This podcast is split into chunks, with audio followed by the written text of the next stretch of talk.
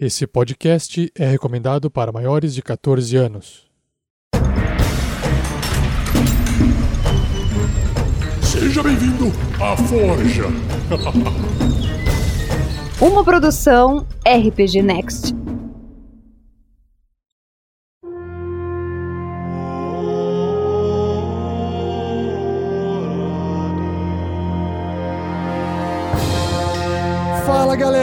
Aqui é o Rafael 47, passando aqui na Forja para poder discutir com vocês como é que foi essa primeira parte da aventura Storm King's Thunder. O pessoal tem várias perguntas pra gente. Eu vou tentar responder o máximo possível para todos vocês. E aqui comigo também está o Oi, eu sou o Thiago Santos e durante toda essa primeira temporada eu pilotei o Magal. O Magal, Olho de Águia, Velasquez, Pirata, Humano e Bêbado. E Ladino, porque não é Pirata, E variante. Ladino. E variante. E Variante, verdade. Eu fiquei muito triste que eu esqueci de colocar o variante naquela descrição do, Putz, do verdade. último e-mail. Do não bicado. nossa, aquele foi muito bom. Oi, gente, aqui é a Shelly de novo. Eu interpretei a Crisales durante essa, essa temporada da SKT. Eu vou continuar interpretando se o mestre não me matar. A Crisales é uma paladina meio orc, cheia de probleminhas de preconceito. Contra ela, lógico, ela não é preconceituosa. Ela Sofre aceita bullying. todas as religiões, raças e tudo mais. Ela sofre bullying, mas ela desconta depois o bullying com a glaive dela. É, Mas é diferente, assim. Ah, eu sou o Grandorf e eu fui interpretado pelo Fernando. Não tão velho assim, game designer humano. Esqueci minha classe.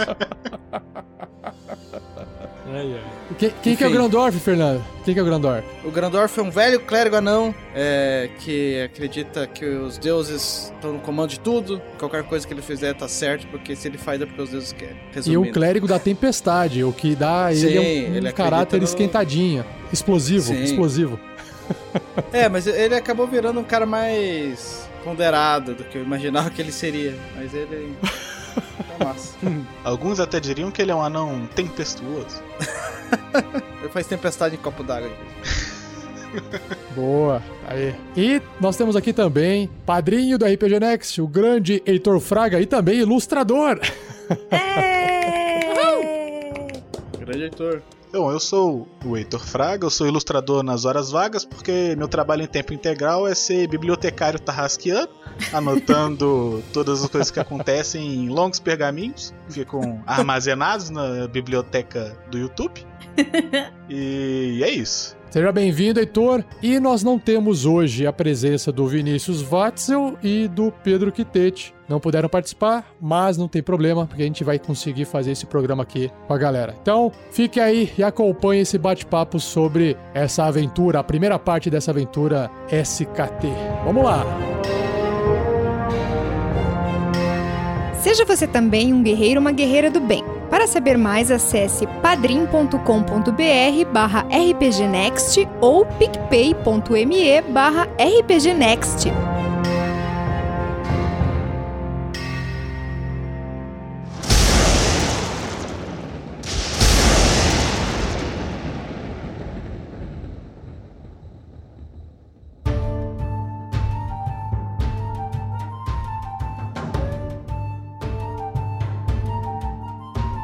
Lembrando, muito importante, tá, tá na cara, porém, a galera que ainda não ouviu ou assistiu SKT, obviamente vai Spoilers! ter... Exato, recheado e recoberto de spoilers.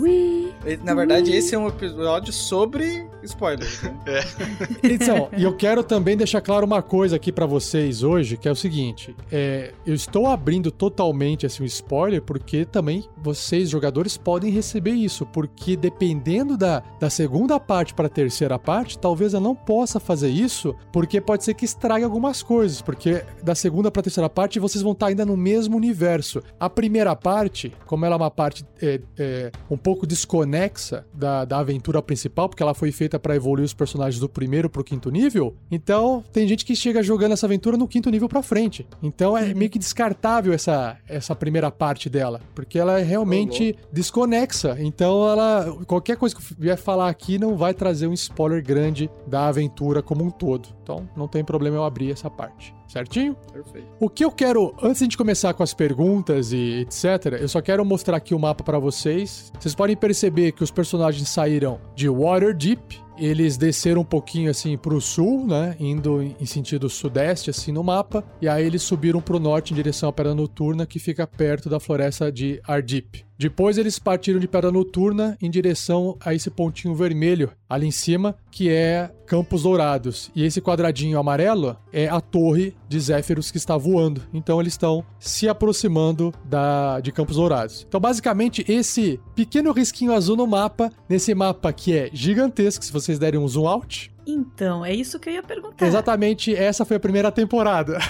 Os outros três pontinhos coloridos lá em cima são os nossos outros objetivos? Os outros dois pontinhos vermelhos são aqueles dois pontinhos As outras das duas outras duas cidades. Trijavali Ah, mas Tri Javali e Brinchander, lá em cima. Nossa, eu achava que eram elas muito mais perto uma da outra. cara. Então, a gente não tava, não tava tendo noção Eu achei que disso. era tipo um bolinho de três cidades. Né, ó, tudo isso aqui é a fronteira selvagem, tá? É todo esse mapa. E não sei se. Acho que foi o Guacha que compartilhou. Eu não lembro agora quem compartilhou no grupo dos padrinhos, lá no WhatsApp. Alguém pegou o mapa Mundi. Acho que o. o, a- o mapa do Brasil, desculpa. O mapa do Ah, Brasil vi. virou de ponta cabeça, espelhou pra gente ter uma noção da região dessa área. E é mais ou menos o Brasil. Mano. E, ou seja, gigante. eles estão fazendo a gente ir mais ou menos de Curitiba até Manaus pra entregar Não, não, não, um gato. Não, pra entregar Não, o o gato, é Campos Dourados. Pra entregar o gato, você vai entregar no sul de Minas. É, o gato é aqui mesmo. Uai. Tem pão de Aí queijo? depois, Se tiver pão de queijo, manda pra- ter um beijo. Depois a gente vai pra Brasília a gente vai pra Brasília, exatamente. e daí a gente vai pra Manaus. Não, não é Manaus, é Recife, É Acre. alguma coisa assim. Vai Natal. Não, Brinchander é, é Rio Branco. Nossa, é verdade. Não, gente, mas espelhou. Isso aqui é o litoral, então se espelhou Ah, não, é isso. Brasil. Ah. Exato, é o litoral espelhado. Porque eu não queria perder a piada do Acre, né? Mas- Ah, sim. mas o É Acre que- não existe mesmo, então não. E olha só, como é que vai ser a dinâmica? A dinâmica vai ser assim: a gente vai passar pelos mapas da aventura, e aí os jogadores, incluindo o participante Heitor Fraga, fazem as suas perguntas pra mim e eu respondo. E aí a gente olha qualquer pergunta que tiver no chat. Se alguém quiser fazer uma pergunta, vocês acrescentam que a gente lê lá e responde. Então a gente vai fazer por mapas, beleza? Eu tenho uma pergunta que tem me incomodado há muito tempo. É o momento é agora, Fernando? Não sei, eu, não, eu não sei qual é o momento. Então pergunte, pergunta. pergunte. Vai lá. É, sobre aqueles elfos que chegaram em Pedra Noturna, eles chegaram e vazaram, assim. Ah, Então Quando a calma. gente chegar em Pedra Noturna, a gente vai falar. É, a gente vai chegar no mapa de Pedra Noturna e você faz essa pergunta, beleza? Tem que ser em ordem. Cronologia Em é ordem, pra ficar mais poder. legal, pra ficar mais legal, pra ficar mais legal. Olha só, É isso aí, a gente arruma um Então, anão caótico, começando. dá nisso. A, a aventura, ela começa, a história dela, ela parte de águas profundas, mas não existe na aventura principal nada dentro de águas profundas, que é Waterdeep. A aventura começa com os aventureiros chegando em Pedra Noturna. No entanto, eu criei um espaço, um cenário, quer dizer, eu emprestei o cenário de Águas Profundas para poder fazer uma introdução dos personagens, porque eu queria que eles interagissem na cidade, para eles se conhecerem e para os jogadores também poderem interpretar e fazerem essas ligações entre eles antes de irem para a aventura, para não ficar aquela coisa estranha. Chegamos na cidade aqui, a gente nem se conhece, a gente nem se conhece, mas estamos na aventura, né? Então assim, essa parte não existe na aventura, né? Agora, os ganchos, sim, né? Os ganchos que levaram vocês até Pedra Noturna fazem parte da aventura. Então, primeiro abrindo aqui para perguntas. Essa parte talvez tenha menos perguntas, mas alguém tem alguma pergunta nessa parte? Alguém quer falar alguma coisa do personagem? Eu tenho que fazer uma pergunta do personagem, pra falar a verdade. Eu tenho não, eu queria saber por, por questão de curiosidade mesmo. Porque eu nunca interpretei alguém que era foragido da lei. E eu não sei o tamanho de merda que isso pode dar. É tarde demais pra você ficar nessa dúvida. Bom, é, vai dar sempre uma possível merda pra você quando você tiver é, diante de algum tipo de autoridade que possa estar em busca de pessoas bandidas, entre aspas, né? Então, mas é difícil. Você tem aquele benefício de chegar num lugar. Vamos pensar assim, Thiago. Da mesma forma que você pode chegar numa taverna e o pessoal se sentir intimidado por você, porque, ó, aquele lá é o capitão, bandidão, não sei o quê, e se sentir intimidado, você também pode ter o outro lado da moeda, que é, bom, se nessa cidade as pessoas te conhecem como um bandido, entre aspas, pode ter alguém que te conhece como um bandido foragido, logo quer te prender. Então, é uma moeda com duas faces aí. É uma faca de dois legumes. Ok. Só isso. Não, é, é, eu, eu deduzi. Porque eu- quando eu comecei a jogar, no- nos primeiros episódios, vocês vão perceber que eu tô meio perdido. E daí, tipo, eu usei a bebedeira pra dar aquela, né, amaciada no, no negócio, na- no meu perdimento, digamos assim. Ele faz isso na vida real também, gente. Tá tudo certo. Não, imagina. Eu, Existe capaz. experiência. É por E isso daí- que a interpretação ficou tão boa. Né? e aí, assim, a gente. Eu não sabia como, como agir, se era pra eu enfrentar a galera mesmo e sair no soco com todo mundo, ou se o mestre tava me testando, eu, eu não, não, não sabia como agir. Eu utilizei a bebedeira pra caber no roleplay. Aí o grilo. Ah, ele, tá. ele tomou a frente, tá ligado? Sim, eu vou sempre, né, colocar você numa situação é, de risco e você vai ter que se virar. Se você fizer merda, você vai sofrer as consequências. Então, é, esse é meu papel como mestre, colocar você num, num beco sem saída, ou pelo menos com pouca saída, entendeu? Entendi. Faz sentido. Eu, eu- eu nem tinha percebido quando você, eu quase morri pra um urubu gigante. A bem da verdade, ele, ele tentou te oferecer a chance de não fazer aquilo. Mas aí, assim, o jogador sabia que tava errado, né? Calma, depois eu vou explicar. Depois eu explico, já já vai chegar lá. Olha só, o Weber Lima fez uma pergunta para você, Thiago. Ele perguntou assim: Como é que você mantém esse belo sorriso de forma estática? É, eu fiz o curso de mímico com o Mr. Mime no Pokémon. E eu Não, tenho ventriloquismo, ventriloquismo. na verdade. Eu, é, não, e Isso, daí eu tenho ventriloquismo. ventriloquismo, que eu, eu herdei do Jerry. Que é um personagem muito querido. Eu fiquei sabendo aí que o pessoal disse que ele é muito querido ultimamente. Daí- Beleza. Thiago, dá uma olhadinha se tem pergunta no Facebook. Fernando, dá, dá uma olhadinha rápida se tem pergunta no Twitter, no Twitter. Se vocês não tiverem pergunta, a gente passa pro mapa de pedra noturna. Heitor, você pode falar a hora que você quiser. Eu, eu, tenho, eu tenho duas perguntas, na verdade, que eu fiz uma mini cola aqui é, de algumas Hum. questões. Peguei duas no- com o pessoal lá do grupo e outras coisas eu anotei aqui. Eu acho que tem duas delas que se encaixam nessa primeira página. Que uma delas ainda já pegando o gancho do gancho que vocês estavam falando.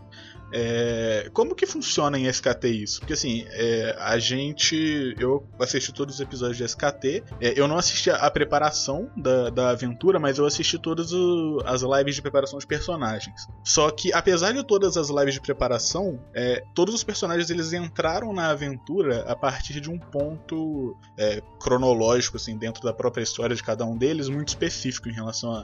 Por exemplo, o Grilo e o Magal tem o rolê do, do navio e tal. É, o, o Marvelous tem o negócio do dragão e o cacete todo. É, como é que vocês, tipo, se combinaram de fazer isso, assim? Como é que foi essa, esse processo? Então, Não teve combinado, Heitor. Não teve combinado. Não teve combinado. Sa- Sabe quando você pega um monte de gente e joga de paraquedas? Pois é, mas isso foi uma, é uma questão interessante, porque é muito comum nos RPGs esse processo dos personagens se entrosarem pra morrerem um pelo outro, né? Porque é isso que acontece num grupo de RPG, né? As pessoas estão ali pra morrer um pelo outro. Uhum. É claro que existem desvios de regra, personagens covardes e tal, mas a ideia de uma aventura é chegar nesse limite. Então, pra mim é sempre muito interessante como que essa amizade começa, porque é aí que você vê os laços, né? Mas normalmente é uma coisa muito óbvia, assim, ah, tamo jogando RPG, tamo junto, não tamo? Yes! Vamos lá. e a gente não, a gente fica tentando criar esse laço real, assim, né? Exato, a gente quer, quer realmente chegar numa interpretação que, que convença. A gente já nós sabe, mesmos, vocês têm que chegar a um ponto em que vocês serão amigos inseparáveis, ou um, um É. grupo inseparável. E a gente tá tentando forçar, de certa forma, essas interações para que, pra que se crie essa química. É, mas sim. às vezes, pra forçar a- a- a- a- essa química, a gente acaba forçando os personagens, né? Uhum. E eu acho que isso que se torna legal, assim, os, os pequenos embates que acontecem, eu acho que isso é amizade também, né? Sim. Não é sim. todo mundo, se abraça, né? É, e, e assim, te- é que tem um ponto que o, o Lucas Nunes tá perguntando lá no chat do YouTube se o Magal e o Grilo já se conheciam. Sim, a gente se conhecia por causa do barco. É, porque a ideia inicial era que o meu personagem e o personagem do Grilo fossem irmãos. Só que daí eu resolvi fazer um pirata e ele resolveu fazer um gnomo. Deu, cara, um gnomo pirata não vai colar. daí a gente achou um jeito de entrelaçar as histórias, tá ligado? Ele podia ser seu papagaio, pô. Pois é, mas eu acho que ele não ia gostar. Daí. Aí, cara, eu posso muito chamar o Grilo de papagaio na segunda temporada. Aí, assim. É, a- a- uma coisa que a gente não leva em conta no, no RPG, mas é de- dessa parte da, de Waterdeep até Pedra Noturna, esses personagens eles ficaram três dias convivendo na viagem. Três ou cinco dias? Alguns dias. Foram, foram, foram dois dias até Pedra Noturna. Isso, dois dias. Dois dias. Exato, então, tipo, dois dias convivendo, tipo, conversando, então é natural que as coisas vão se encaixando aos poucos, sabe? Não, é. Eu lembro que o pessoal tava falando no chat lá do, do WhatsApp também. é, eu acho que foi por lá, foi o. é, foi o Charles que falou, eu acho. Que ele tava revoltado com todo mundo, porque todo mundo, caralho, falando pra- mal do, do Marvelous e brigando com ele. O Marvelous é tão legal, não sei o quê. E na minha cabeça, tipo, faz perfeito sentido tá todo mundo puto com o Marvel. Eles estão, tipo, há três dias andando numa carroça com o Marvelous. Ele é literalmente a pessoa que tá, tipo, a gente já chegou, a gente já chegou, a gente já chegou. o burro do Ele deve ter passado dois dias com isso. mas mas a, a pergunta que eu tava fazendo, assim, além dessa parte, assim, de, de relacionamento eh, em on, assim, que claramente rolou e tal, e eh, o grupo, tipo, no final tá completamente solidificado como pessoas que estão num grupo juntos. Mas em relação, por exemplo, o gancho do, do barco, porque esses ganchos, eles são nativos de SKT, não são? São. É, de, por exemplo, de ter aventure... de ter personagens que viram o barco dos gigantes, personagens que, enfim, se relacionam à trama é, através desses ganchos pra quando ela- eles começarem a aventura eles tenham um passado com aquela narrativa. Pera aí, é Isso, sério o que eu isso? fiz- Tem isso? Tem um barco dos gigantes, não dá spoiler pra gente não, velho. A gente Não, não, foi falado. Tem, O- já- já foi o falado, Grilo falou já. isso É, pro foi Magal. falado.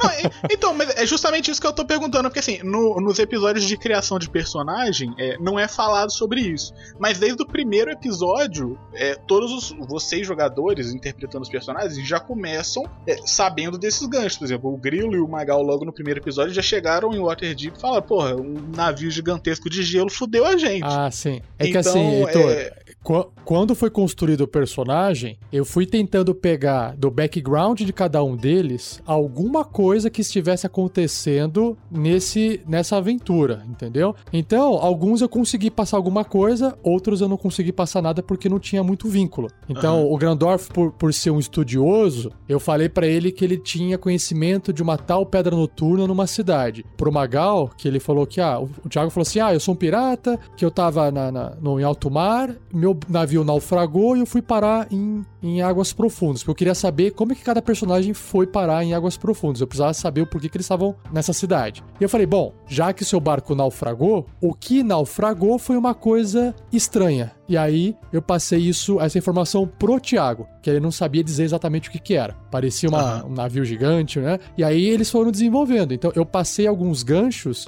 que colassem com o background de cada personagem. Uns eu consegui mais, outros eu consegui menos. Foi assim que Tanto foi é feito. coisa que quem, do- tanto é que quem conta pro, pro Magal que foi um navio gigante foi o Grilo. E o Magal, ele acha que foi outra coisa, de uma outra parada do passado dele. É, O Magal não tem na cabeça que foi um, um navio de um gigante de gelo. Inclusive, isso deu informação nova pra mim.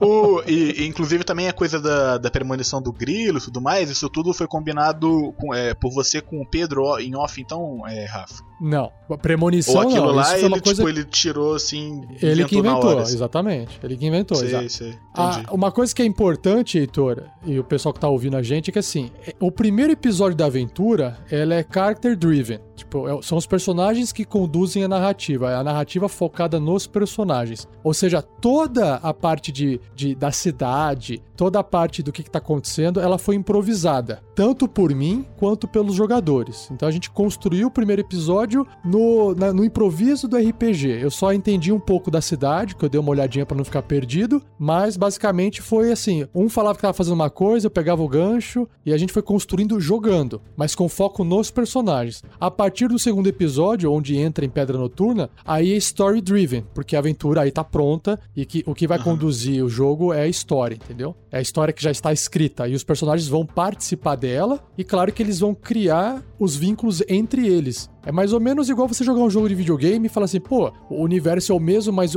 tipo, você vai jogar um Skyrim, né? Um jogo de RPG. O jogo sempre é o mesmo, sempre tem as mesmas falas, os mesmos personagens, mas cada vez que você cria um personagem e joga aquele mesmo jogo do seu jeito, é uma experiência nova. Então, Aham, essa é a graça, essa é a graça da aventura pronta. Você tem que gostar de experimentar algo que está ali pronto pra você, mas com a experiência do seu personagem, entendeu? Uhum. É, e a outra coisa que eu tinha notado aqui, e que é até. Também não, não tem muito a ver ainda com a história, mas a ver com os personagens. E é até ruim que o, que o Pedro e o Vinícius não estejam aqui pra poder responder também. Mas é. E principalmente pros jogadores.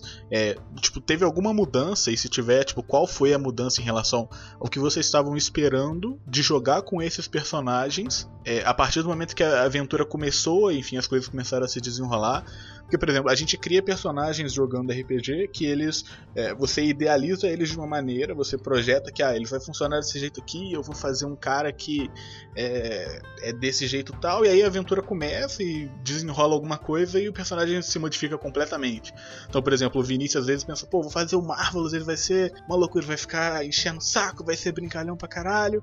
E aí começou a aventura, ele viu o Magal e falou: É, é, é, não dá pra ser tanto, senão isso aqui não vai pra frente. É, algum de vocês teve isso com algum dos personagens de vocês, assim, tipo, de ter idealizado alguma coisa e se ver forçado a mudar a parte do que vocês tinham pensado pra personalidade deles é, em função da narrativa? O Grandorf, ele, ele não é como eu imaginei que ele seria quando eu criei ele, nem um pouco.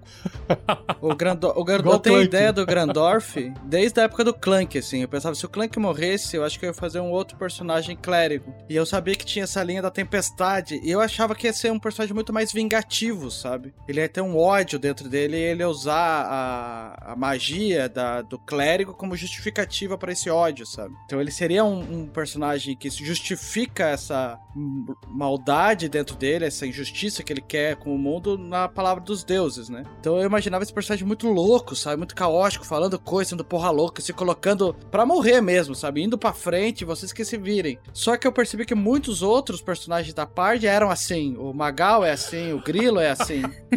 E eu, como Magal clérigo, é acabei assim. sentindo a necessidade de, de ter que dar o passo pra Bonito. trás pra ser o Band-Aid, né? Porque eu, eu não queria ser o clérigo Band-Aid, né? Mas a, pri- a primeira situação de batalha eu já percebi que, mano, ou eu volto a ser tanque, ou eu Ou volto, essa sabe? parte não Porque- passa da primeira fase, né?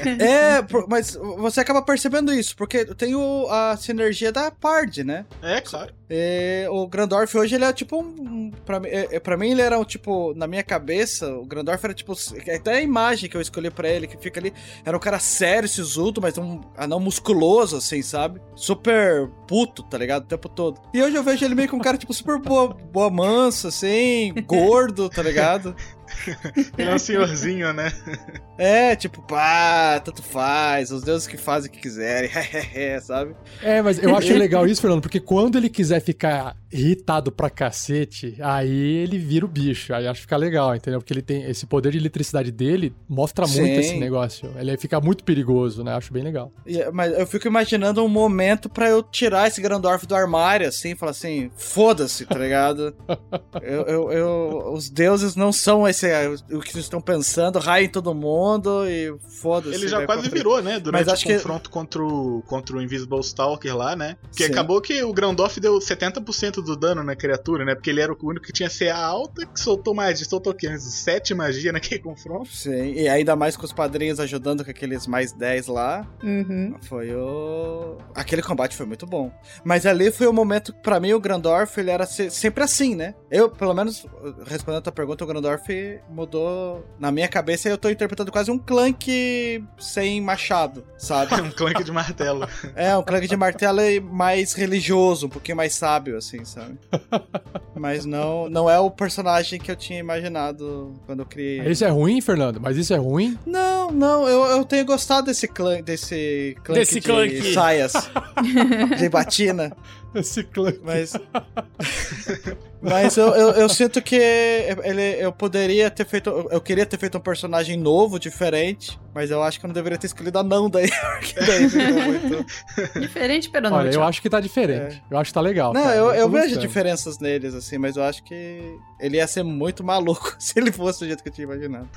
Tiago, alguma Ó, resposta o- pro Heitor? Vai a Shelly. Ah, vai. O Vinícius tá no chat e ele respondeu a pergunta pro Heitor, falando do Marvelous, que o, o Vini conseguiu fazer o que ele esperava mesmo do Marvelous. Aí, que legal. É, Mas, pois é. E vocês, Thiago e Shelly, vocês tiveram alguma diferença? Ou vocês já estavam imaginando o Magal e a Crisales desse jeito? Shelly. Quer falar, Ti? Vai Bom, você. é, pra mim é bem rápido, porque eu tenho o costume de criar personagens bem rasos. Eu não, não penso muito no personagem, monto demais na minha cabeça, porque eu já sei que ele vai mudar. Então eu deixo que a história vá formando o personagem. Então, eu tinha a história da Crisales desde o ano passado, inclusive foi com um texto, um monólogo da Crisales que eu mandei pro, pro RPG Next, que eu entrei no canal. Foi Aham. interpretando a Crisales já. E eu tinha assim Você uma comentou, base. acho que no episódio de criação mesmo, isso. É, e foi assim, é, é a base bem simplesinha dela, alinhamento, pouquíssima história, só que personalidade mesmo eu deixei pra desenvolver durante a aventura. E é isso que o, que o Fê falou mesmo, a gente vai adaptando de acordo com o que os outros estão interpretando, a gente vai adaptando pra encaixar também no grupo. Então a Crisales não, não deixa de ser algo que eu já esperava,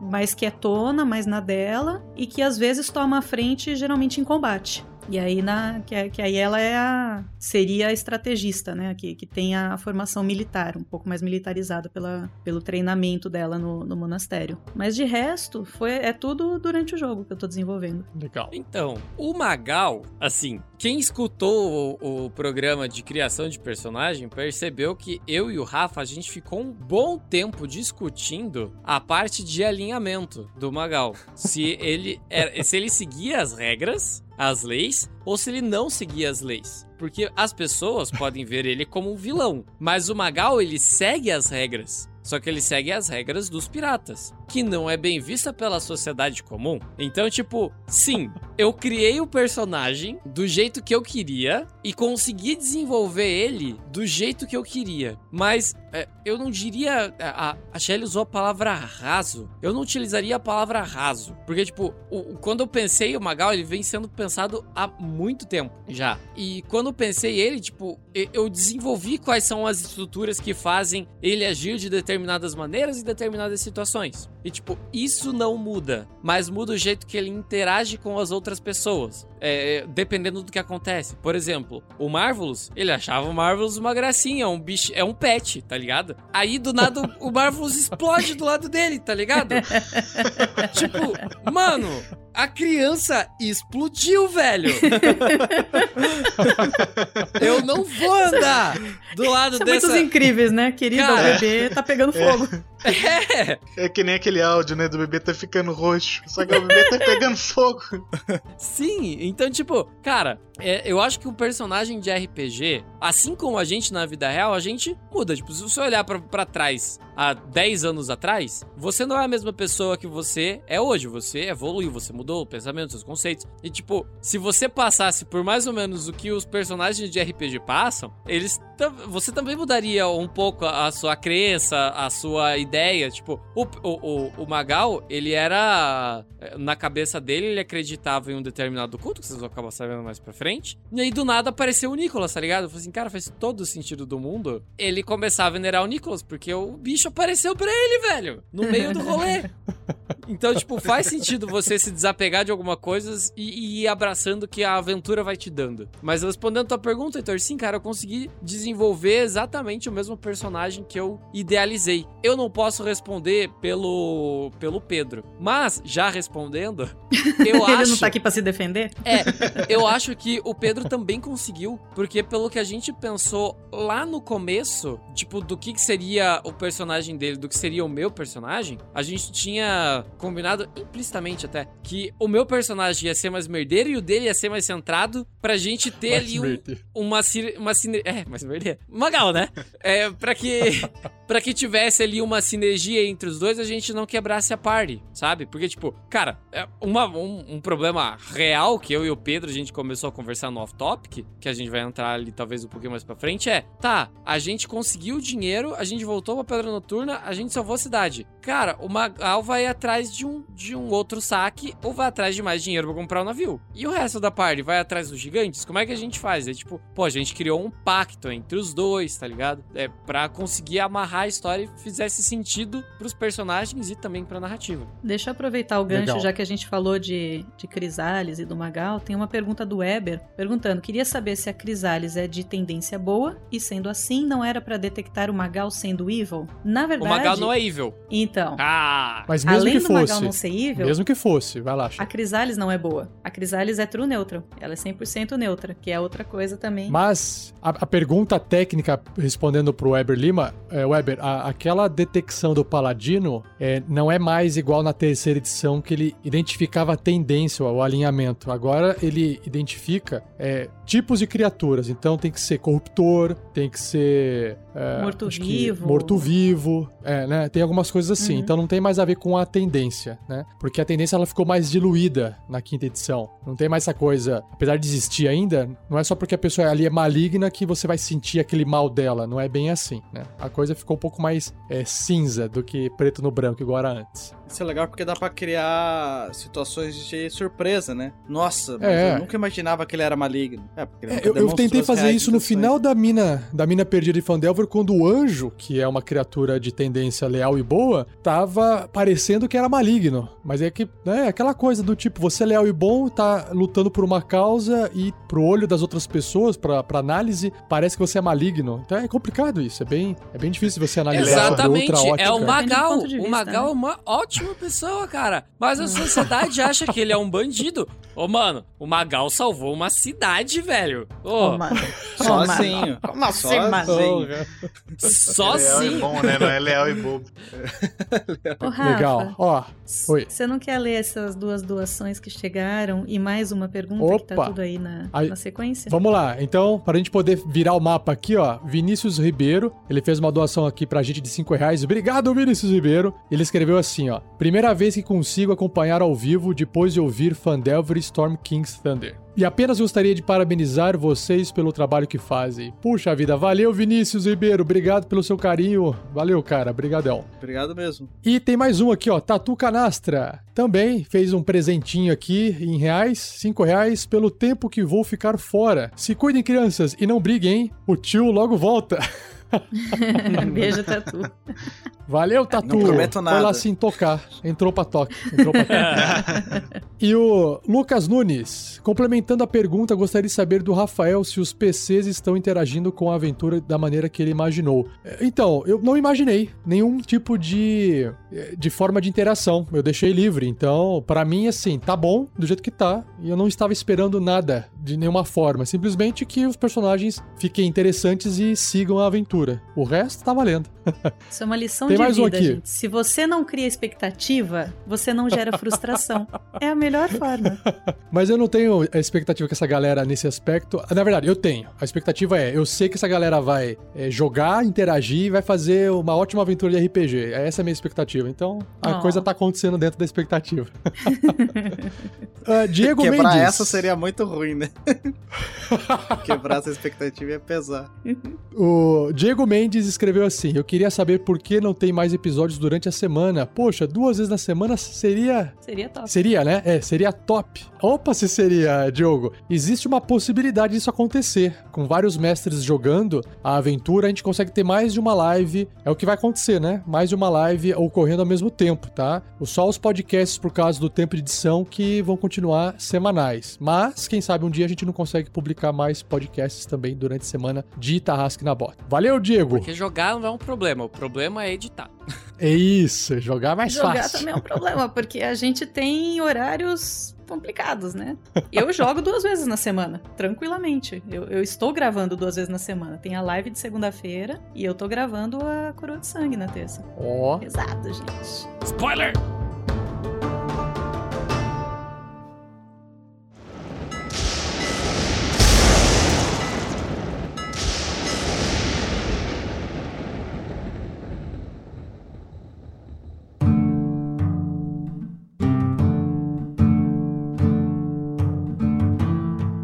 Turminha, indo agora então pra Nightstone, que é pedra noturna. E, Fernando, já Eu. entre com a sua com a sua pergunta aí. É, na verdade, a Pedra Noturna foi um dos momentos mais intensos, né? Foi onde a gente passou a maior parte do tempo da aventura. Bota intenso nisso. É, muitos combates, muitas coisas, mas houve um momento que ele não aconteceu, né? Houve a possibilidade dele acontecer, mas não aconteceu, que foi a chegada dos elfos após os combates. Esses elfos, a gente ouviu falar deles lá antes, que tinha elfos enchendo o saco. Sim.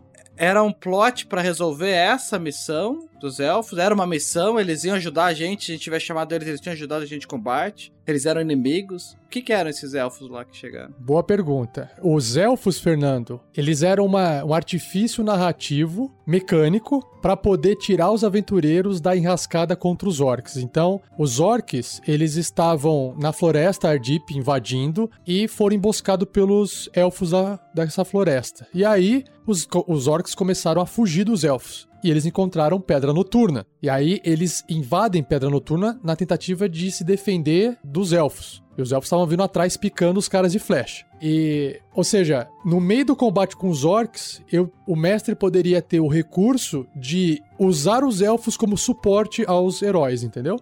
Os elfos são as águias. É. Isso, as águias do Senhor dos queria matar Anéis. nós mesmo, né? Então nada de suporte. Deixa eles, se mor deixa eles morrerem aí. Então, Não, o que eu foi- mas- fiz, Fernando. Oi, fala lá, Heitor, pode falar. Não, eu só ia falar que foi, acabou sendo muito bonito, né? Porque como teve uh, todas as bonificações do chat e tal, é, o plano de sobrevivência da- do grupo, ele acabou dando certo de um jeito que é, o grupo fez com que o, o- o plano mecânico, a, a boia salva-vidas da aventura, é, ficasse obsoleta, né? Então os elfos chegaram depois e não tinha mais problemas. Os elfos pegaram e foram embora, porque é isso, acabou.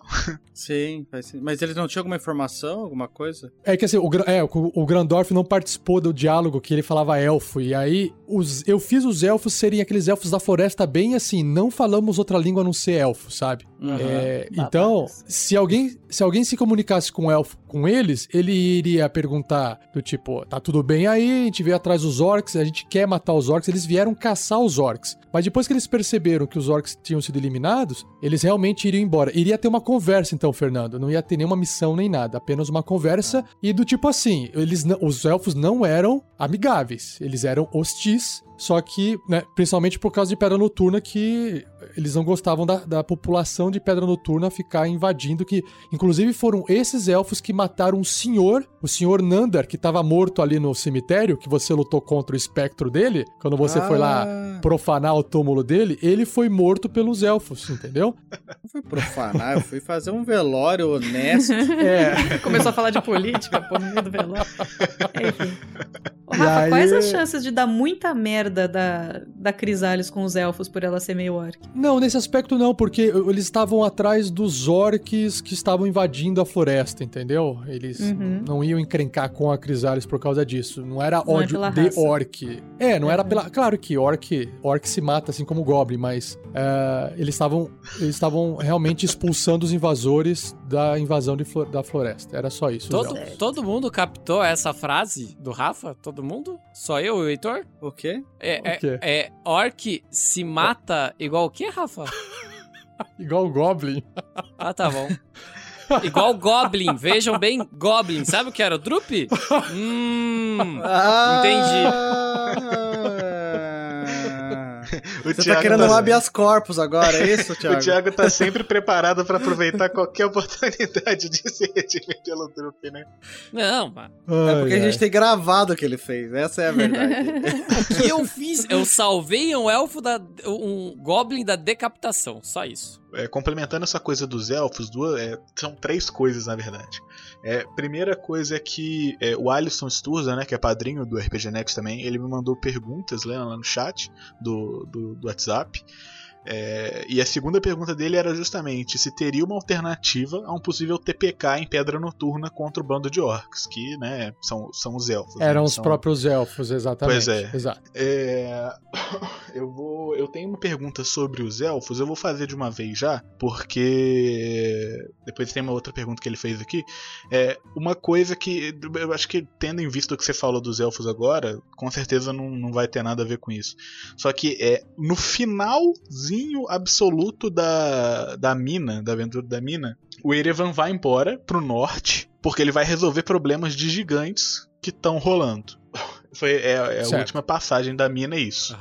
É, Isso. Eu tava. Quando eu tava rolando Pedra Noturna, assim, tipo, eu tava começando, os orcs tinham acabado de chegar e tal, que eu fui pegar a, a Matrix da- do, do PDF da, da SKT pra ler, que eu vi a passagem dos elfos. é, eu tava muito achando que, tipo, você ia usar a, a chegada dos elfos pra meter uma, uma cameo ali do Erevan pra resolver aquilo ali. E, e, tipo assim, os personagens não fazem ideia de quem seja, tipo, pra eles não fazer diferença nenhuma, mas assim, é lore compartilhada, né? Fanservice É total. porque- Foi bem legal. A- a- não faz sentido porque tá muito pro sul, entendeu? E o Erevan É, foi então, pro pois norte, pro norte. Eu, Então não dá. É, eu tinha, eu tinha notado essa pergunta, mas depois eu fui olhar o mapa, ainda antes da live, e eu vi que realmente é, a floresta de Neverwinter, e onde rolou as aventuras da mina toda, ela fica mais pra cima, né? Ela fica logo em cima de Trijavali. E o Erevan vem da Alta Floresta, originalmente, né? E aí é mais pro norte ainda, então é, não, não daria pra fazer. Ficaria muito Aham. forçação de barra. Eu, eu não vou, eu não vou queimar à toa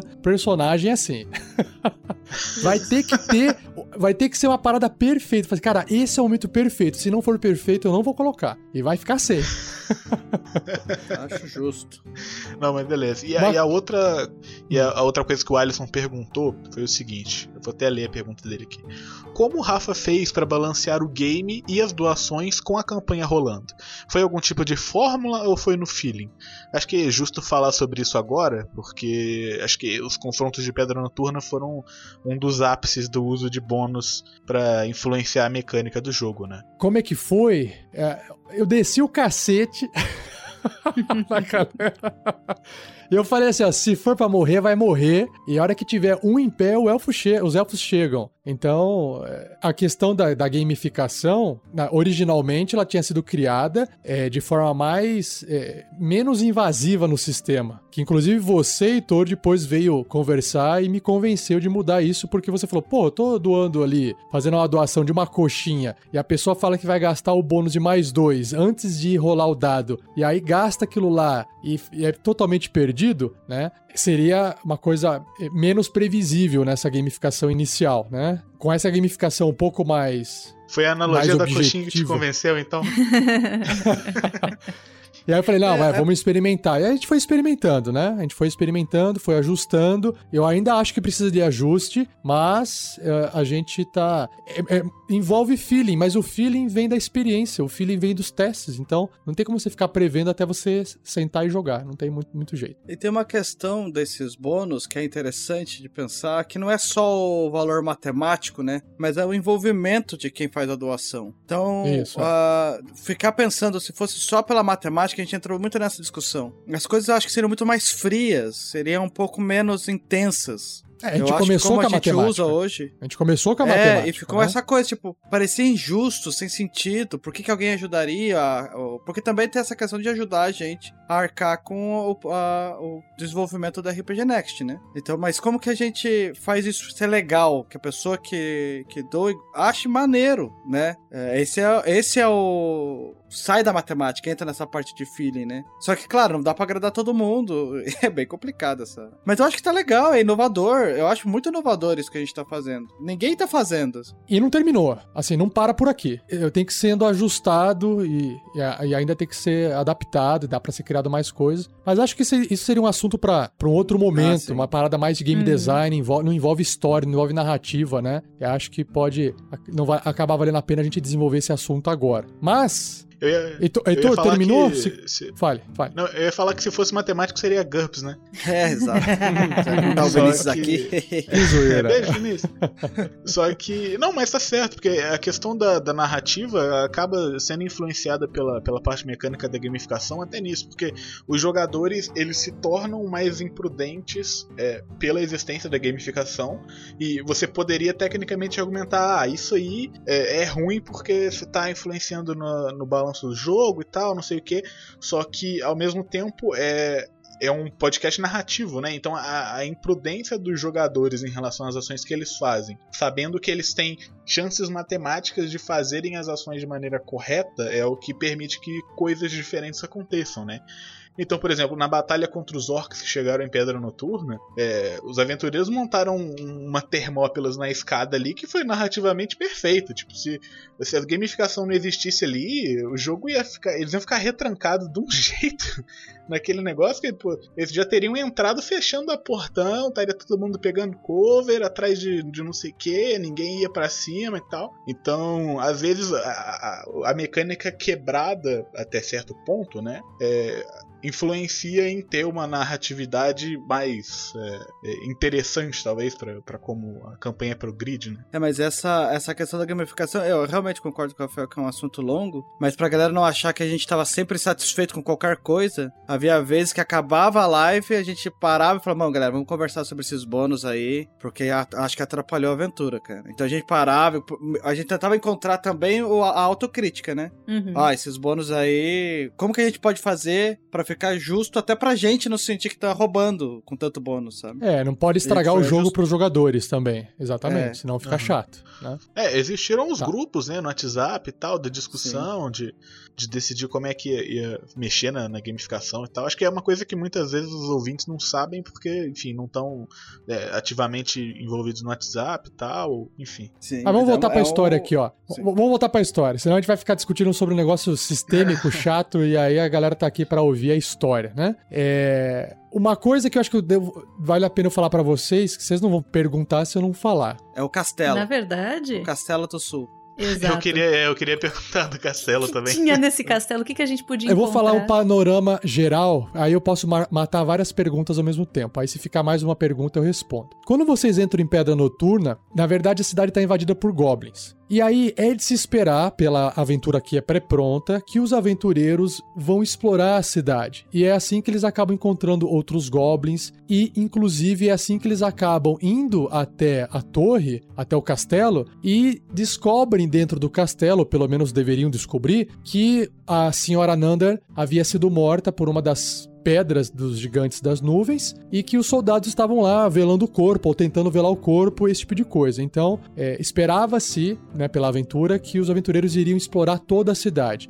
E não foi isso que aconteceu. Os aventureiros lutaram contra os goblins e falaram assim: pô, a gente tá aqui machucado, vamos na taverna e vamos descansar. Essa coisa de estou machucado, vamos, vamos descansar. E aí eu falei assim: ferrou, porque eles vão ficar na taverna, eu vou ter que levar a história até eles, né? Eles não vão descobrir porque eles não estão explorando. Então, will eu tive que imaginar, bom, se eles vão ficar na taverna, o tempo vai passar. Se o tempo passar, os goblins vão voltar com toda a pilhagem que eles fizeram para a caverna, porque eles vieram só saquear a cidade. E aí, uma vez que os goblins saírem da cidade, os guardas não vão ficar lá na torre, lá no castelo, o dia inteiro. Eles vão sair para poder ver o que aconteceu. Foi aí que eu comecei a desenvolver uh, aquela visita dos, dos guardas na taverna, que aí iniciou toda aquela discussão do tipo, por que, que vocês estão sujos de lama? Aí vocês ficaram super desconfiados, né? Eles ficaram uhum. desconfiados com os, com os soldados e tal, mas é porque eles tinha uma dificuldade muito grande de sair do castelo e passar pela ponte que estava quebrada, né? Então foi, foi, isso que aconteceu, foi isso que foi desenvolvido aí. Tem uma pergunta do Nef, é exatamente sobre isso. Se o grupo tivesse atendido ao pedido dos guardas e ido resgatar o corpo da, da princesa, da rainha, da, da governante, o que, que teria mudado? Teria mudado que aí eles iriam visitar o castelo e toda aquela conversa e desenvolvimento da história poderia ocorrer no castelo. Não precisaria, por exemplo, é, ter aquela discussão que ocorreu na taverna ou naquela forçação de barra no enterro dela. Porque aí sim poderia, ah, já que vocês vieram aqui, vamos levar o corpo para lá. Ah, quando eu falei assim, não, eu quero que o personagem seja enterrado agora, eu imaginei que os soldados estivessem tão estressados e com uma perda tão grande que eles, antes de eles poderem descansar, eles queriam enterrar a senhora Nander, que era uma, era uma moça muito boa para eles. Então eles não iriam sossegar enquanto eles não enterrassem a senhora deles. Não era uma questão de tinha que ser à noite ou de dia, não, é porque eles estavam num estado de estresse e tristeza tão grande que eles queriam enterrar ela, tipo, se livrar, né? Como se fosse se livrar, assim, eu preciso enterrar ela. Eu preciso fazer alguma coisa de útil, porque eles estavam sentindo pessoas inúteis. Mais ou menos é isso que eu quis trazer, com essa urgência de, de querer enterrar o corpo dela. Todos sabemos o que aconteceu com esses soldados. o, o Weber, ele. O Weber ele fez perguntas sobre os Zentarins ali, mas ainda nesse negócio do castelo, é, duas coisas. Primeiro, o castelo tinha de fato algum tipo de tesouro, porque assim, o Magal tava maluco pra ir naquele castelo e pegar todo o dinheiro que ele pudesse, comprar cinco navios e ir embora. Que montar uma Mas- frota, meu. Mas o. é, por exemplo, se eles estivessem dentro do castelo, é, é, ficassem lá conversando e tal, resolvendo as coisas, é, você tava cronometrando o tempo de chegada dos Zentarins baseado nessas ações, ou a cena dos Zentarins ela teria start é, logo depois do enterro lá do, da, da senhora e tal? E como o Grandorf fez de, de, de, de entrar no, no, no mausoléu do, do cara lá? Perdi o nome dele. Tá, por partes então. Nander. Isso. Vou responder por partes. É claro que num castelo vai ter tesouro, né? Então, vai, é, com certeza iria ter tesouro. Agora, é, também o, a inocência do, do Magal achar que ele vai estar num castelo junto com guardas e ele vai poder sair saqueando um lugar que os caras cuidam. Não faz sentido nenhum. Junto com guardas? Junto com guardas? Você não conhece o Magal mesmo. Porra, cara. Olha o meu stealth, Tinha meu querido. tesouro. Eu ia me perder ali fácil. Tinha ali, ó, o, tia- o, o Magal deixou passar ali uns umas 300, 400 moedas de ouro mais ou menos, pra arredondar. É o Meu que ele Deus. deixou passar. Ah, eu devo ter pego do quem eu não devia ter pego, né? Da- dos, dos diamantes lá. Então compensei. Isso é o que? 40 Agora- mil reais? Sobre a, invasão dos Zentarins e, a- e essas- esses eventos que ocorreram, na aventura principal, é, por questões mecânicas, ele separa assim: ah, eles têm um combate, aí eles podem, sei lá, dormir, eles descansam, tem outro combate, passa mais um dia, e o combate é no outro dia. E eu quis dar um senso de urgência maior, então eu diminuí o tempo entre os eventos. Pra, eu fui conduzindo conforme eu achava que a coisa tinha que acontecer. E não fiquei esperando o dia passar, as coisas passarem da forma que tá escrito na aventura. Mesmo porque teve um problema que eu senti aqui, que nessa aventura os personagens evoluem muito rápido, né? Eles fizeram um combate nível 2, fizeram mais um combate nível 3. E para cada nível eles recuperavam tudo. Eu falei, oh, tem coisa errada aí, a matemática não tá batendo. Os caras estão ficando muito forte e não estão conseguindo é, sentir o peso desses encontros. Foi aí que eu falei, galera, do nível 3 pro nível 4 vocês evoluem, mas vocês não vão recuperar pontos de vida nada até ter um descanso longo dormindo de um dia pro outro. Porque não fazia sentido o cara evoluir no meio do dia e ficar fortão no meio do dia. Ele teria que descansar. E, bom, e aí foi o que eu fiz. Eu acabei é, trazendo os eventos, apertando um pouco os eventos, conduzindo mais. Por isso que ficou essa sensação de. Eles chegaram a dormir um dia. Um dia eles chegaram a dormir. E o, o problema com os. Os marcas, marcas vermelhas, não. Com os entarins, né? Foi na manhã seguinte. Porque eles não arranjaram encrenca na noite. Na, na noite que eles chegaram, eles não arranjaram encrenca. Mas no dia seguinte rolou encrenca, né? Hum.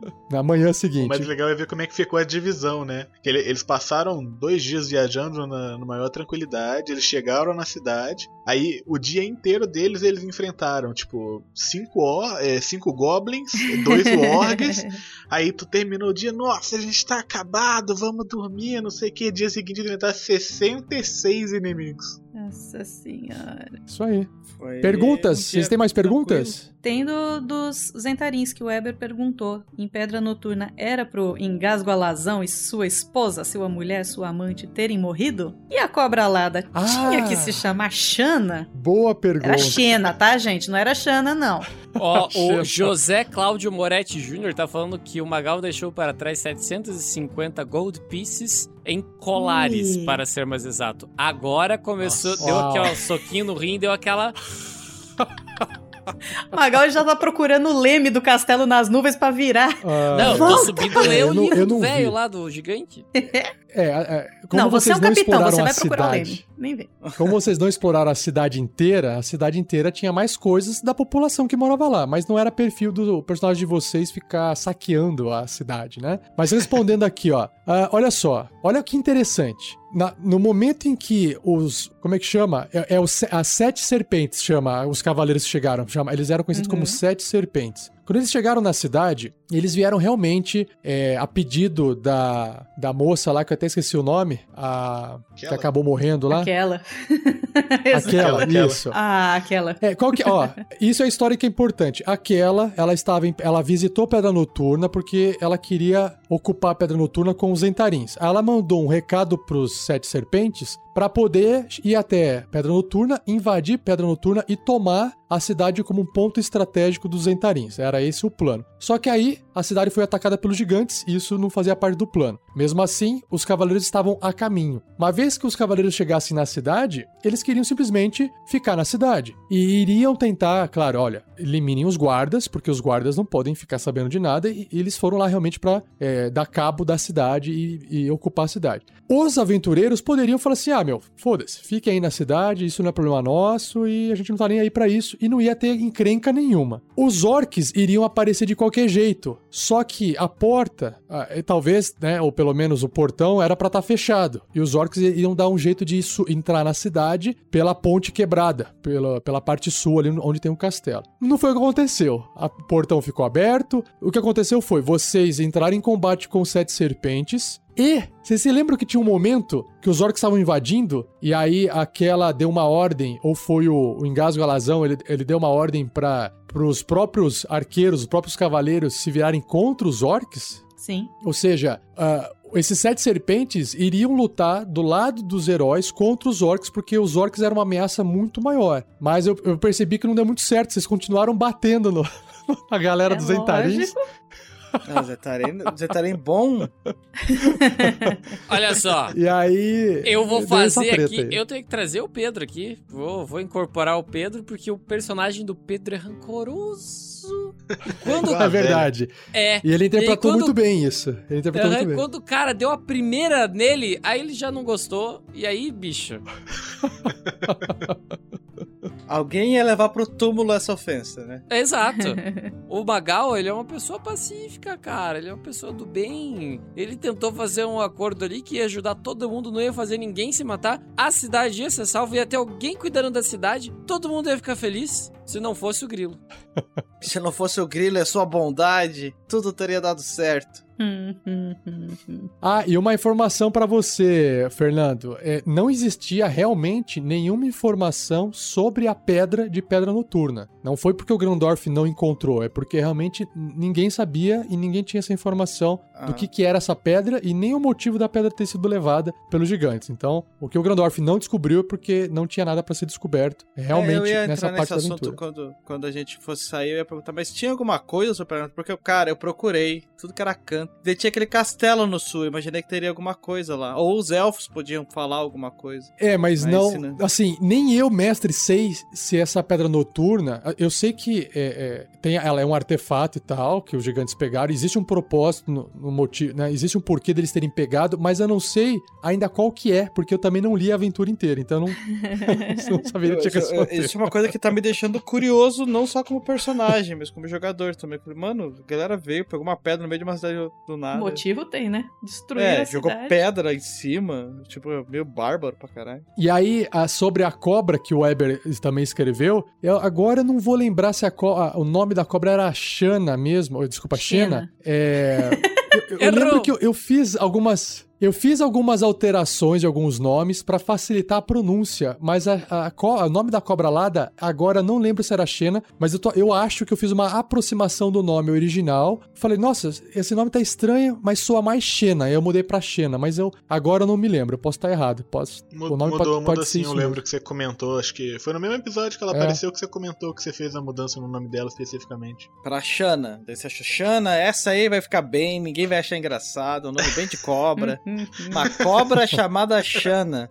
É, passa fácil. Badum-ts. E, e, uma, e uma coisa que eu gostei bastante em Pedra Noturna foi o livro descrevendo sobre o- a atitude dos goblins. Os goblins realmente estavam fazendo algazarra na cidade, brincando com abóbora, correndo atrás de galinha. Eu achei isso curioso, achei legal, porque geralmente a gente encontra goblin, tá sempre fazendo maldade, matando. Os goblins aqui estavam brincando, e isso achei legal. Brincando na, na torre, no sino do, do templo, brincando com as abóboras na cabeça, brincando correndo atrás de galinha. E isso realmente tinha na aventura. Eu achei bem legal, achei bem divertido. Isso Agora eu achei que tinha sido isso. adaptação sua, pra, pra deixar os goblins Não com cara foi. de fofinho. Acabei de Não me sentir foi, Shelly, culpado eu só agora de matar interpretei. os goblins todos. Que legal. O que, que é, Fernando? Me senti culpado agora.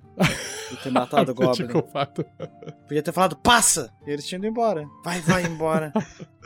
Turminha, fechamos Pedra Noturna ou mais alguma pergunta? Deixa eu ver no Twitch. Não. Tô tentando achar o nome da, da cobra aqui no PDF. ah, deixa eu. Não, eu tenho uma pergunta sobre a cobra voadora lá. Ela, ela tem o poder de se comunicar com outras pessoas? Tipo, ela é um, um corvo que leva mensagens?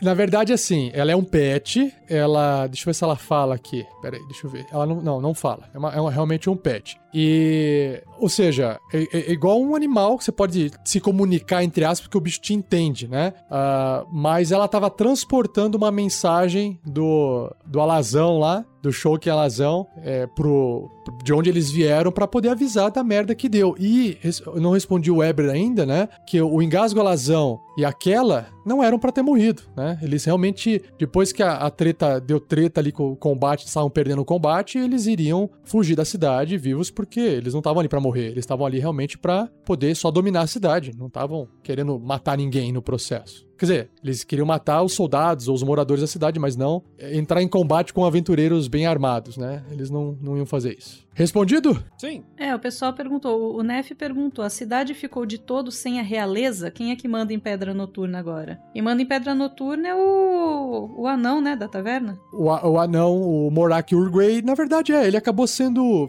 ficando sendo líder dali da cidade, mas Uhum. eles vão ter que se reestruturar, né? Não tem mais nenhuma estrutura real ali na cidade. Então, e tá destruída, E aí o Ma- eles vão ter que reconstruir, né? Não tem o que fazer. O Marquin perguntou também mais uma vez dos elfos. Qual era dos elfos? A gente já respondeu. A gente disse que, aliás, o Rafa disse que os elfos eles estavam caçando os orcs. E por isso que eles chegaram e foram embora. Ninguém falou em élfico com eles, eles foram embora. Exato.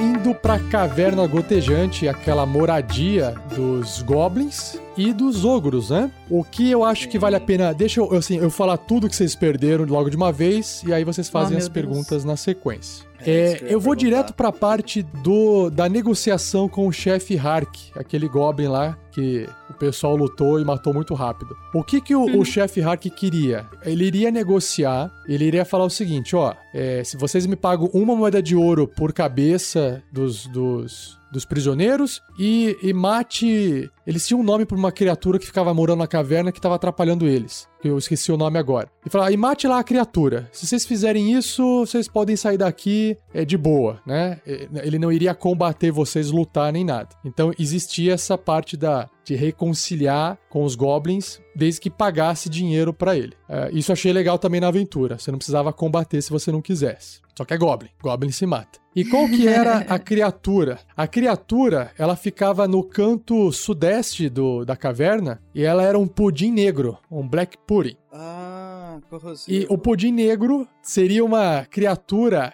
mais ou menos igual o- Invisible Stalker ali, de combate pra vocês. Ah, seria uma parada assim, violenta. Se vocês topassem, vocês teriam que matar a criatura e provar que vocês eliminaram a criatura, né? E esse Black Pudding, ele é uma criatura dificílima de matar, porque ela, ela iria estragar a arma de vocês. É, Ela era corrosiva. Nossa, não, a Jurubeba não, cara. É, ia ser bem legal. Vocês iam ficar sem Não, arma, não se ia, vocês não. atacassem, ia detonar. Ficar muito massa. Parece bem legal esse combate, cara. É aquela coisa, legal. né? Deus abençoe o grilo que quer bater em todo mundo. É, o, o grilo socando um pudim negro assim, derretendo o punho. O que seria, assim, é, é, amedrontador nesse combate, porque é extremamente num lugar apertado. Então vocês não, não teriam movimentação. E o bicho ia fazer um estrago em vocês, assim, se dividindo. Ele podia se. Nossa. Se vocês atacassem ele com um certo tipo de ataque, ele podia se dividir em dois. Nossa, era Igual uma cubo tristeza. gelatinoso. Ou seja, a melhor solução é mata essa galera aí, cara. Isso não ia dar certo. Do... Cara, sério, no momento que eu pedisse uma moeda de ouro pra cada cabeça ali, nem. Putz, jamais. Já no canto, já no canto sudoeste da caverna, que vocês não acabaram explorando, é, era tipo como se fosse o, o- o despejo de ossos, de coisas que os goblins comeram, e também era a moradia dos goblins filhotes. Então tava cheio de goblin filhote ali, é, escondido, mas eles não iriam sair com barulho de combate do lado de fora. Então eles ficaram acuados durante todo esse tempo. Resumindo, tem goblin lá dentro na caverna ainda. Não matamos todos. Não Não, mataram. como diz o Goblin Slayer, em dois, três anos eles vão estar prontos pra, pra matar também. Pois E pra fechar, o que, o que eu- vocês não acabaram vendo também, na passagem norte da caverna tem uma fenda, uma fenda bem profunda, que se vocês quisessem acessar o corredor do outro lado, teria que saltar pela fenda, né? Ou descer lá embaixo e depois subir do outro lado. Essa fenda com esse corredor, o corredor, ele na aventura original não leva pra lugar nenhum, e ele deixa em aberto pra onde o mestre quiser levar, às vezes pra uma outra aventura, fazer algum gancho. Só que eu tinha preparado o seguinte, que nesse corredor ia começar a ficar uma névoa, uma névoa, uma névoa, uma névoa, uma névoa, até vocês começarem a ver uma floresta toda ressecada e uma casa de madeira no fundo. Ah, meu Deus do céu. E se vocês nossa. continuassem, vocês, vocês iam sair em Ravenloft lá na Casa da Morte. Nossa, que massa. Pega essa referência, meu! Esse era Que o easter egg que eu tinha montado. Putz, e aí a gente ia trocar de personagens e o Jerry ia sair dali.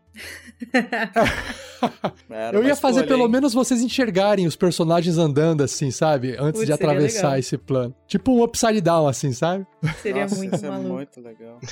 Mas aí ficou só como referência e aí passou e deu tudo certo. É que foi bem tenso essa caverna aí. Quando a gente acabou, ou era vazar, ou era vazar. E tava chovendo. E tava enchendo de água, É, lembra? tava enchendo. É, e a gente teve que tirar É, a é, galera, sim, não sim, teve tempo. Assim, o que estragou realmente foi o plano do Magal. E esse plano ferrou, porque eu falei, pô, o cara fez barulho lá fora com um apito, colocou os, os straps no chão. Falei, cara, o que, que vai acontecer agora? Pô, a criatura vai sair pra ver. Quem que vai sair? O Goblin manda no ogro. O ogro, idiota, foi lá fora ver o que que era. Então eu conduzi com a lógica, né? Mas a hora que ele viu o boi que pia lá no fundo, aí a coisa mudou de figura. Ele viu comida, e aí ele saiu e enxergou a galera. E como é- ele tava na casa dele e outra, ogro, não curte muito sair durante o dia fora da caverna. Por isso que eu não quis fazer o ogro sair e combater vocês ao ar livre, embaixo de sol e muito calor. Tava muito calor. Lembre-se que tava muito calor, né? Então não fazia sentido o ogro sair combatendo, sendo que ele tinha armas à distância, então ele voltou a pegar as armas à distância pra poder tacar em vocês de longe. Foi por isso que ele acabou não saindo. Eu, eu queria defender aqui um negócio que o mestre falou que o plano foi ruim, mas ele foi ruim pra quem? Pro mestre, porque se a gente... Pro mestre. Se a gente não mestre, entra exatamente. dentro do lugar.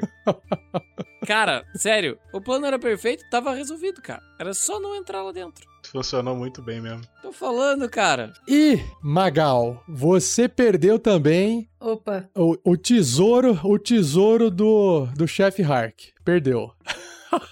Mas eu- perdi porque eu tirei o número baixo lá, né? Tava começando a encher de água. Não, não, é porque começou a encher d'água e você não, né, não, não tinha mais como ficar procurando. Mas o que você acabou perdendo foi um baú, né? E tinha dentro desse baú, além de. Olha só o que, que tinha. Tinha aqui um par de galeteiro e prata, de prata e sal e pimenta, com valor de 10 moedas de ouro, cada um, e 25 par. É, um estojo de couro manchado de sangue, que era Tives Tools, ferramentas de ladino. Tinha um símbolo sagrado de Silvanos, que era o deus da natureza selvagem, dos druidas, que tudo bem, era só pra história. E tinha um globo de vidro. E o globo de vidro nada mais era do que um artefato, que era um item, tipo uma. Um item. Ele, ele meio que funciona como uma, uma lâmpada que ele flutua e segue você. Nossa, que É, e ele tem outras, outras. É, ele é. Parece uma, é uma esfera de luz, assim, que, que flutua. É um item mágico, um item. É um Wondrous Item, que é um item, não sei como é que é. O pessoal pôs a tradução, um item mágico incomum. Que o, o Goblin não sabia usar esse negócio, ele só guardou porque ele achou uma bola de vidro bonita e guardou, assim, sabe?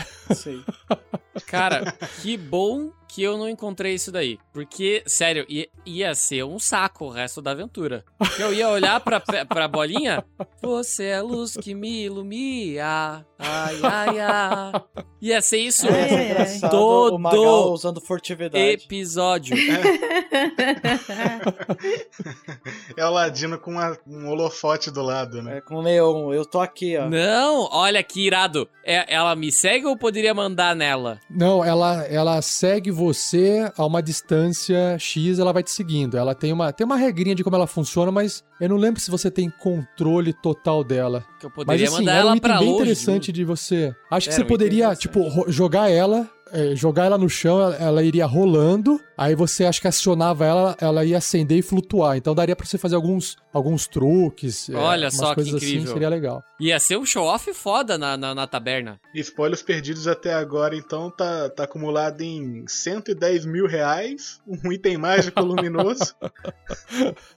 E uma coisa que, pra, pra eu finalizar minha fala aqui, essa caverna vocês poderiam ter entrado pela frente, como vocês fizeram, e se vocês tivessem contornado a colina e investigado antes de entrar pela frente, vocês iriam encontrar uma entrada pela esquerda, uma entrada pela direita e uma entrada pelo topo, por aquela chaminé natural que aquele goblin tava escondido que o grilo deu uma voadora lá e tentou convencer o goblin pra conversar com o chefe lá. E aquele buraco difícil. também era uma entrada, era uma entrada pra caverna. Fica difícil de falar mal do Magal assim, porque a primeira coisa que ele fez quando ele chegou na porta da caverna foi querer escalar o topo dela, né? E tinha uma entrada por cima. Tinha uma entrada por cima. Mas a ideia, a ideia do Magal, sempre. Cara, aprendi isso dentro do navio, tá ligado? Se você fica no mesmo andar que as outras pessoas, você está sujeito a um combate corpo a corpo. Não sei se vocês perceberam, mas o combate do corpo a corpo do Magal, embora ele tenha uma rapieira ali pra porque precisar, assim, né? Não é bem o forte dele. O forte dele é atacar com arco e flecha. Se você está no andar de cima, it's over, Anakin. I am on a higher ground. E estava mesmo, né? Resolveu. Literalmente. É. O, o Ricardo Amaro no YouTube tá perguntando é, sobre a, a Goblin que queria ser chefe, era. Gungun. É... Não, era Gungun. Não, era Snigbat, é Snigbat. Snigbat, É, é, mas, é, eu ia Snigbat. querer perguntar sobre ela, que curioso. Ele perguntou aqui se ela não tivesse morrido, ela poderia ter. é, ela poderia ter se tornado chefe com a ajuda dos heróis? Sim. Claro que os heróis teriam que, por exemplo, matar o Hark e não matar ela, e ela iria tomar conta ali da caverna, seria a nova chefe dos goblins, se eles A nova deixassem. chefe dos filhotes goblins, que foi o que sobrou. É, Mas foram Exato. os goblins que mataram ela, né? Eu tentei de tudo salvar ela. Aham. Mas a ordem da iniciativa não ajudou, ela morreu ali na. É, ela traiu, no- né? Vacilo. ela, ela foi uma traidora e foi punida, né? Sim. Mas eu acharia que o arco narrativo dela ia ser muito bacana, né? Mas aí ela morreu É, ficou RPG só, é isso tipo, aí. a realidade, tá ligado? A realidade é tipo isso, assim. É Os isso aí. heróis é, chegaram, isso e daí aqui- ela morreu. Tipo Morreu. Anne Frank, assim, tá ligado?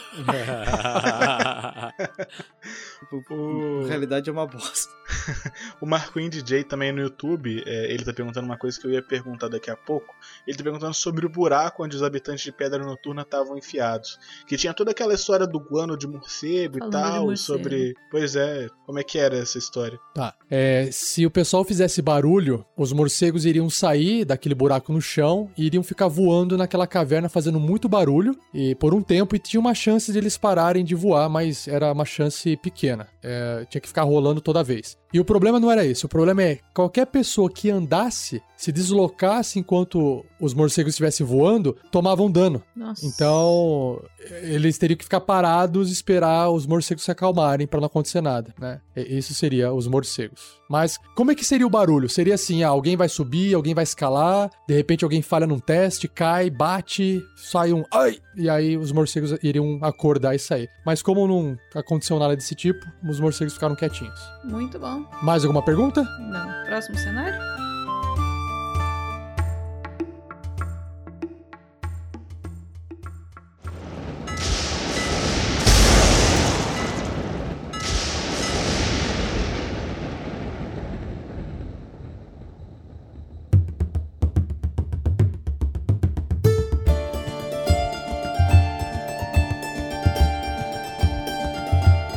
Bom, depois vocês voltam pra, pra Pedra Noturna, então não vou voltar vocês, e depois vem a Torre de Zéferos, certo? Uhum. Certo. É onde acabamos. Vamos então indo pra Torre de Zéferos. Primeira coisa, eh, vocês acham que a torre realmente iria chegar voando, descer uma escadinha? Vocês acham que isso estava na aventura? Foi invenção minha? Ou é crível, não é? Pra vocês? Olha, eu não sei nem o que pensar, viu? Sinceramente. Não, mas era isso mesmo. A, a torre. a- foi um momento crítico na aventura que foi aquele plot fraco do anão, do tipo, vai levar o gato pra cidade tal. E você fala, pô, eu não vou sair de pedra noturna pra ir até a Campos Dourado falar do gato que morreu. E eu não estava preocupado com essa parte da aventura. Ah, isso acho que vale a pena comentar agora, né? É, que teve aquela discussão no grupo do tipo, pô, esse gancho tá muito fraco pra tirar a gente de Pedra Noturna e seguir adiante na aventura. Eu não quero ir pra outra cidade pra levar um gato. A gente rolou uma discussão nossa sobre isso, né? Sim, depois da, depois da. Durante a live a gente comentou um pouco, mas depois acho que a gente ficou uns 20 minutos, meia hora falando sobre isso. É. Em off. E o que acontece? Quando eu tava, quando eu tava preparando a aventura, eu preparei a aventura antes de criar o personagem com vocês, né? E aí, eu, quando eu cheguei nessa parte, eu falei, caramba, isso tá na live. Eu falei, cara, que, que, que negócio estranho, não vai pegar, não vai colar. Aí eu comecei a ler sobre as cidades. Eu falei, o que, que será que tem nessas cidades que pode atrair os personagens? E qual foi o problema? O problema é que eu não sabia o que vocês iam fazer, eu não sabia como os jogadores iriam desenvolver o personagem, e eu não sabia como é que vocês iriam reagir aos entarins na cidade, eu não sabia de nada. Eu falei assim, cara, é muito arriscado eu colocar alguma algum plot aqui narrativo do personagem e depois chegar lá na cidade que eu não sei direito o que, vai acontecer lá, porque eu ainda não li, e de repente não tem nada que tá acontecendo, eu tenho que ficar reescrevendo a aventura. Então eu falei assim: eu vou confiar nos jogadores, vou deixar o plot fraco e os jogadores vão se virar em achar algum motivo pra poder seguir adiante. Aí eu pensei, e se esse motivo não vier, não vejo problema, porque a torre vai convidá-los a subir na, na, na nuvem.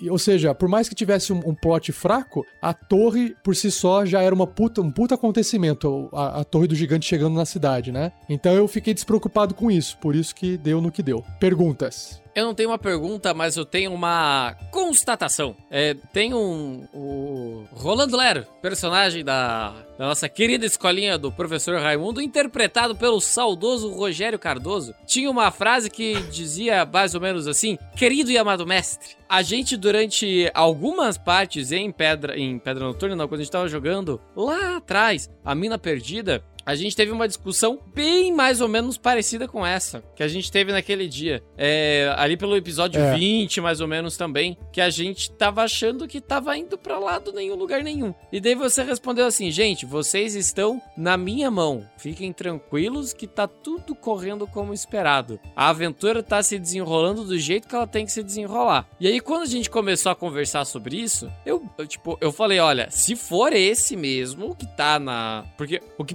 preocupou a gente foi que você falou brincando, a gente não entendeu o que você falou brincando, que tipo, ah, o plot da aventura é isso aí mesmo. E aí ali a gente acendeu o sinal de alerta, tá ligado? Mas aí depois, quando apareceu Ah. a nuvem do Goku, aí eu falei assim, é. aí, aí a gente, aí eu, ali pelo menos eu voltei e falei assim, não, o Rafa tá com tudo preparado, ali ele, acho que ele se expressou mal, quis fazer uma piada e a gente não entendeu, porque afinal de contas ninguém entende 47. E no fundo, tudo vai dar certo, tá ligado? E assim, Não, mas é o que eu quis bem. dizer, Thiago. É o que eu quis dizer, o plot que o anão tava passando pra vocês era fraco, de fato. Só que o plot por trás da aventura não era, mas eu não podia falar nada pra vocês. Sim, sim. E aí eu falei, putz, eu não posso falar que vai vir uma torre gigante a hora que eles saírem e que vai ser interrompido toda essa conversa ali dentro da- do templo que vocês estavam tendo. Tudo isso vai ser interrompido pela visita dos Zéferos na torre dele, vai causar um terror na cidade de novo, porque é a torre voltando a bombardear com pedra. Eu falei, não importa essa, essa discussão que vocês estão tendo, porque o que, o que era importante era vocês saberem que existiam três cidades. Era só isso, entenderam? Vocês não precisavam levar gato nenhum em nenhum lugar, mas vocês tinham que ter o conhecimento dessas três cidades, Pra que quando o Zé chegasse, pode falasse, ficar ah, pra onde com vocês querem ir? Você ouviu, né, Fê? Hã? A gente É, vai muito Não ficar com precisa esse gato. o gato. Então a gente vai pra Javali Não, lá, existe, existe a devolução do gato. Mas aí o, o Zéferos chega e, ele vai levar, tá levando vocês lá. Eu preciso fazer um comentário aqui que o Cristiano Silva levantou a bola e eu preciso levantar essa bola também, porque eu vou me atropelar, pode ser que eu me atropele, qualquer coisa vocês me segurem. Eu tô aqui, ó, sentadinho Ah. agora me segurando. Cristiano Silva disse o seguinte: na aventura de Fandelver, em algum momento foi falado de uma torre voadora. Era a torre voadora lá dos episódios testes, que coincidentemente tinha a rainha branca que se transforma num, dragão, tá ligado? E era e em tinha o Mitral. Magma Arcatur. Sim! e essa torre é aquela torre? E, digo mais, Não. o dragão é a Rainha Branca? Meu Deus. Já respondo, olha só. Assim, não é a mesma torre, porque é- seria muita forçação, mas digamos que é a mesma tecnologia. Por isso que o livro do Magma Mercatur tava na mesa do gigante, entendeu? Cara, esse Eu aproveitei. multiverso é muito legal, cara. Quando você falou, "Ah, tem um livro lá, o título é Magma Mercatura. Cara, eu falei, nossa, é genial isso. Que ele aprendeu É, o que eu tô é, controlar o Tipo, castelo. o cara é tipo assim, é o cientista, é, é igual, tipo, os caras da NASA quando o homem chegou na Lua, entendeu? É, É. tipo a tecnologia antiga. Ela foi desenvolvida, foi registrada e os, e os gigantes das nuvens estudaram isso para construir suas torres voadoras. Então eu aproveitei o lore do Magma Mercatur lá da época. Nossa, eu achei muito bom. Não. E esse é, Agora- e é uma coisa tão suave que quem não entendeu não faz diferença nenhuma, mas quem entendeu curte pra caralho. Exato, assim, é, é mais para você ficar com essa pulguinha atrás da orelha, mas são só referências, mas Porra, nada, né, direto. E, e olhando em retrospecto, se tivesse rolado o negócio da fenda da Casa da Morte, ia ser legal pra caramba. Nossa.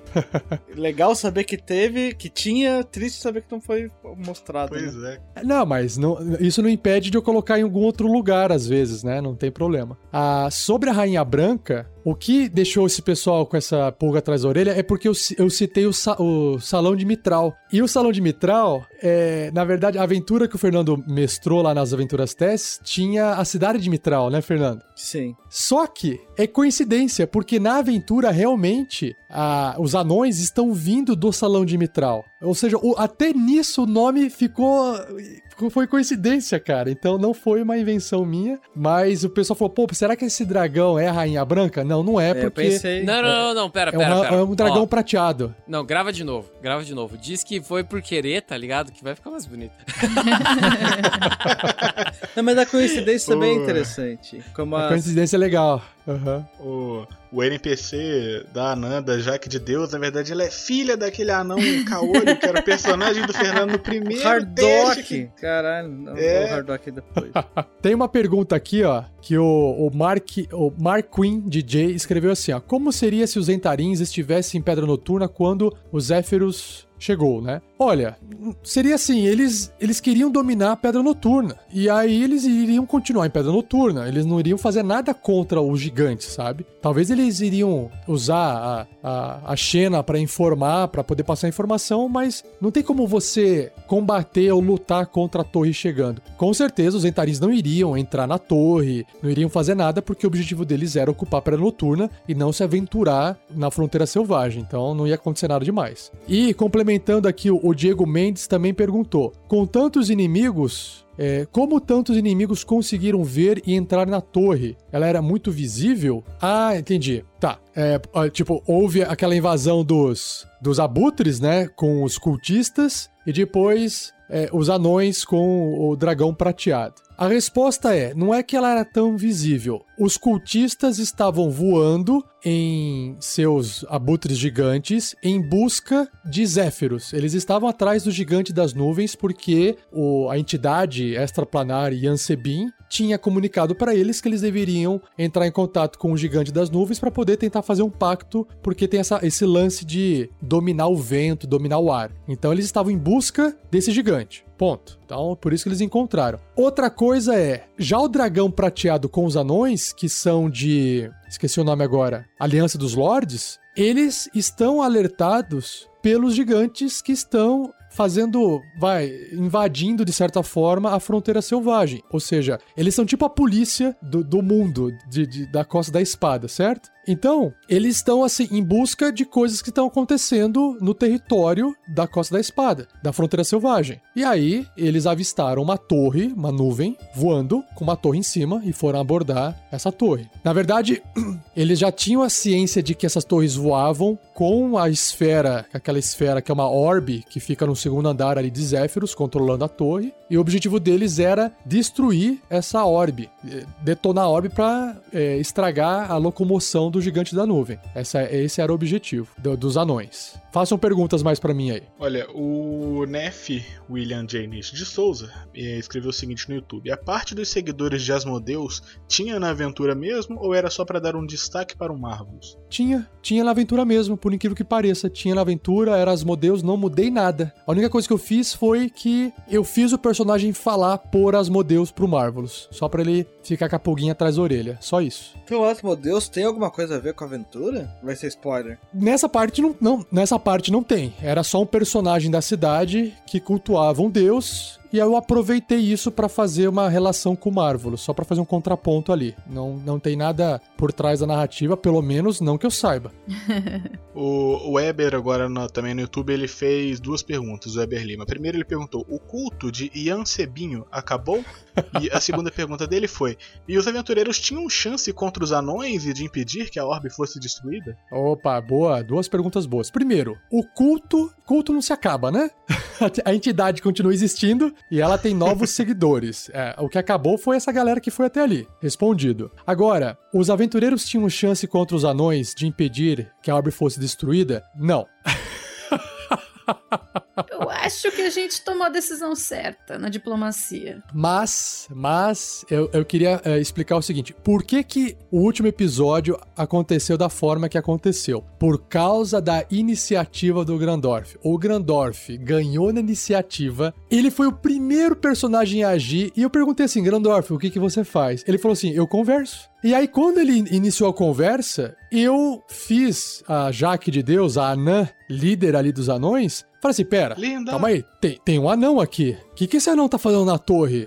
Vamos respeitar, deixa eu conversar, ver o que tá acontecendo. Então ela, ela segurou o ataque. Não aos aventureiros, mas o ataque à torre, à orbe. E aí in- iniciou a conversa. Mas se o Grandorf tivesse perdido a iniciativa, ou qualquer um dos aventureiros tivesse perdido a iniciativa pros anões, os anões. Lembra que eu citei que os anões estavam pegando algo na, na mochila, assim, na- no bolso, né? Eles estavam pegando uma poção de forma gasosa. Eles iriam, todos eles, tomar a poção de forma gasosa, iriam virar fumacinha, uma nuvenzinha. Eles Nossa. iriam voando, voando até o segundo andar da orbe, iriam se destransformar, iriam atacar a orbe pra quebrar a orbe. Só que aí, nesse meio tempo, os aventureiros não, não conseguiriam mais chegar até eles em tempo hábil, ou o Magal teria que atirar aquela flecha no vão, no teto, pra poder conseguir subir e tal. Ou a gente Enquanto poderia isso, o acertar o, dragão- salto. Não. Poderia.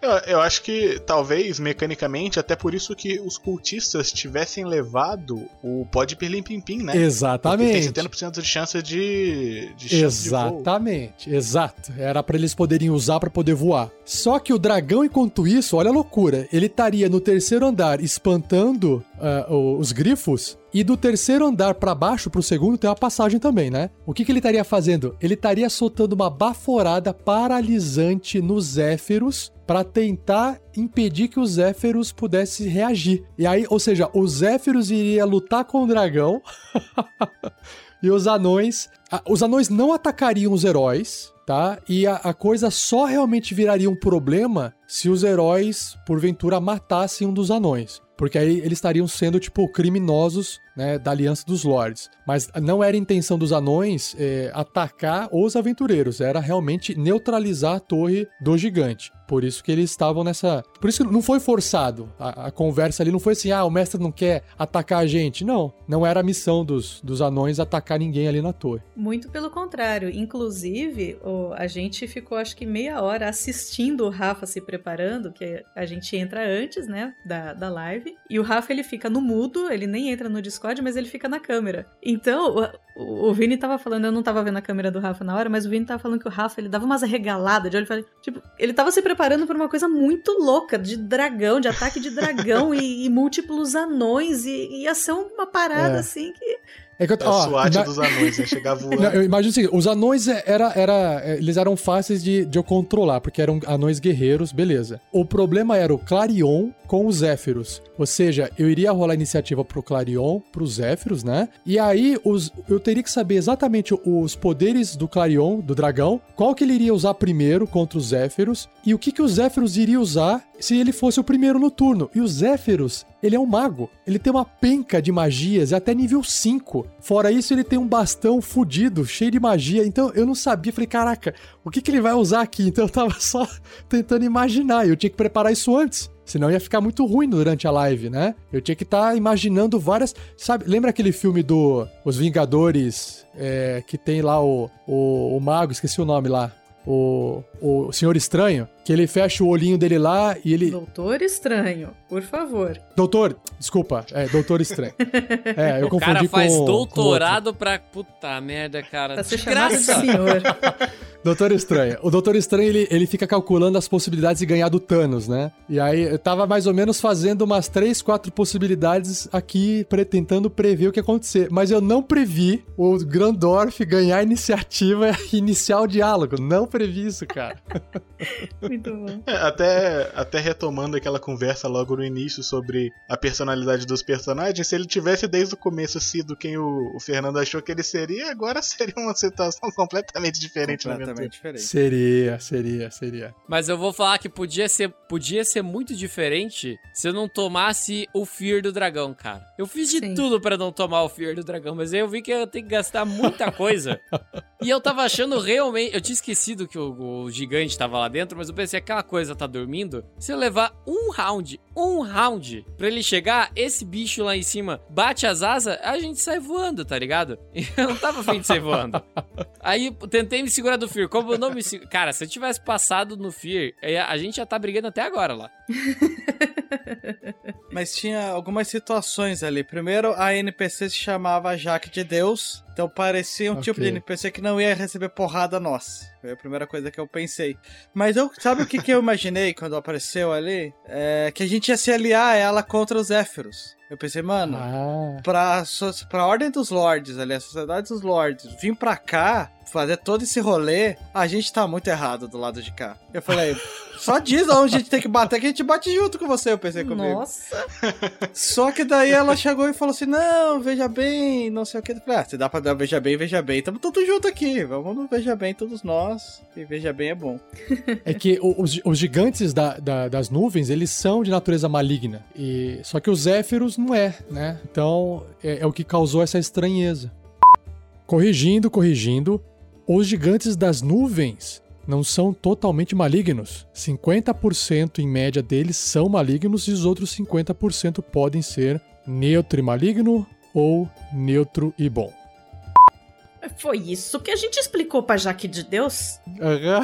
Dá uma chance pros Zéfiros. quando eles resol- re- finalmente resolveram ou escutar a gente, né? Porque alguém tinha documentação. Então, se, se eles tivessem tomado a poção e virado fumacinha, por mais que vocês conversassem e argumentassem, eles iriam ignorar. Porque eles não, Uhum. iriam, não iriam se destransformar e perder o efeito da magia. Eles, eles iriam quebrar a orbe, depois conversar. Mas aí eu falei, puxa, eu não posso ignorar a conversa agora. Ainda mais aí aparece um bêbado. Aí aparece uma paladina e, vai- e a galera foi enfiando a cabeça ali na porta, aparecendo, né? Um a um.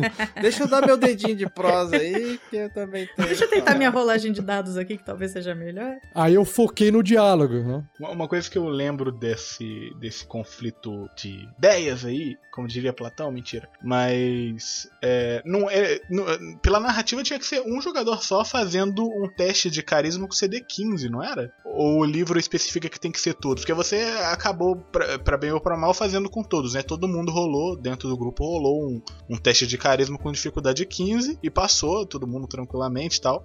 Mas né, no livro era um só, não era? É, é um teste. Só que eu transformei o combate num skill challenge, né? Ou seja, eles combateram com skills ao invés de combater com porrada. Eu achei muito fraco você fazer um teste e conversar, sabe? Aham, sei, sei. Eu achei muito fraco e iria jogar todo, todo essa, esse plot, todo essa- esse pedaço da história e, ah, beleza, então tá bom, tchau, entendeu? Não teria graça nenhuma, né? Aham. É, Até porque, tecnicamente, todos eles tinham, tinham bônus suficientes pra poder garantir. é, todos eles, cada um dos personagens, tinham um bônus suficiente pra garantir que seria uma vitória desse skill test, né? Então, acho que até prolongar a cena e fazer com que todos eles se perguntassem se daria certo ou não é uma maneira de contrabalançar o fato de existirem os bônus e tal, né? É, mas não foi por isso, viu, Heitor? Porque se não tivesse bônus nenhum, eu ia fazer a mesma coisa, cara. Só que aí o que ia acontecer, provavelmente, o- algum teste ia falhar, a de Deus ia, ia dar ordem de prisão, e aí a coisa ia encrencar, os aventureiros talvez iriam, sei lá, opa, peraí, prender a gente? Não. Porque eu tava assim, cara, eu vou prender o, o Magal, porque o Magal é bandido, ele vai ser levado pro salão de Mitral, ele vai ser prendi- preso. Eu falei, não quero nem saber, eu vou levar o Magal. Só que o Magal passou, ele não, não Passou consegui e prender por uma Magal. cagada fenomenal consegui esconder o anel do Zantarim. Exato.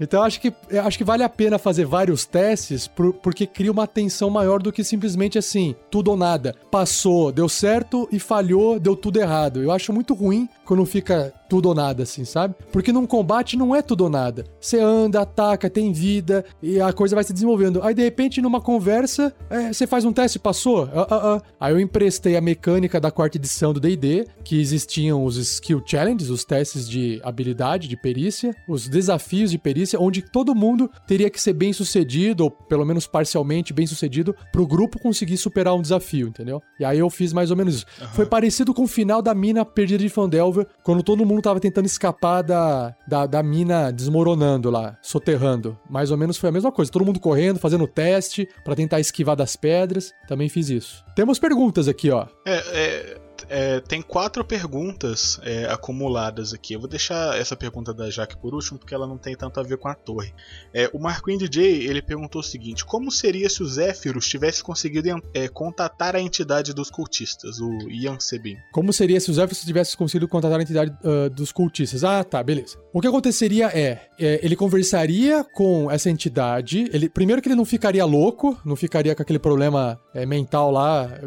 realmente ficar louco, né? Esqueci agora a palavra correta. É, não é psicótico, É tinha outra insano, eu palavra. Insano, insano. é, ele não ficaria insano. Ele entenderia o propósito da entidade, mas ele não toparia. Falaria assim: olha, isso não é pra mim, não tô afim, porque ele não é maligno. Porque a entidade não sabia que ele não era maligno. E ele iria dispensar os cultistas. E os cultistas iam falar assim: ah, vocês estão perdendo, então não sei o quê. E os cultistas não iriam arranjar encrenca, iriam embora. Agora, se os aventureiros com a encrenca que eles estivessem passando e o Zéfiros estivesse bem, estivesse são, ele iria assistir o combate de forma curiosa, do tipo, olha só, pessoas pequenas lutando, que interessante, nunca tive a oportunidade de ver isso, vamos ver como ele se sai. Ele não iria interferir, meio de forma meio sádica, assim, meio assistindo, pela curiosidade, só que se ele percebesse que os caras, que os, que os heróis fossem morrer, ele iria fazer uma magia de Esqueci o nome agora, mas é uma magia em massa. Acho que é, é suggestion. Suggestion. Em massa. Sugestão em massa. E ia falar: Meu, deixem disso, parem de lutar e vão embora. E aí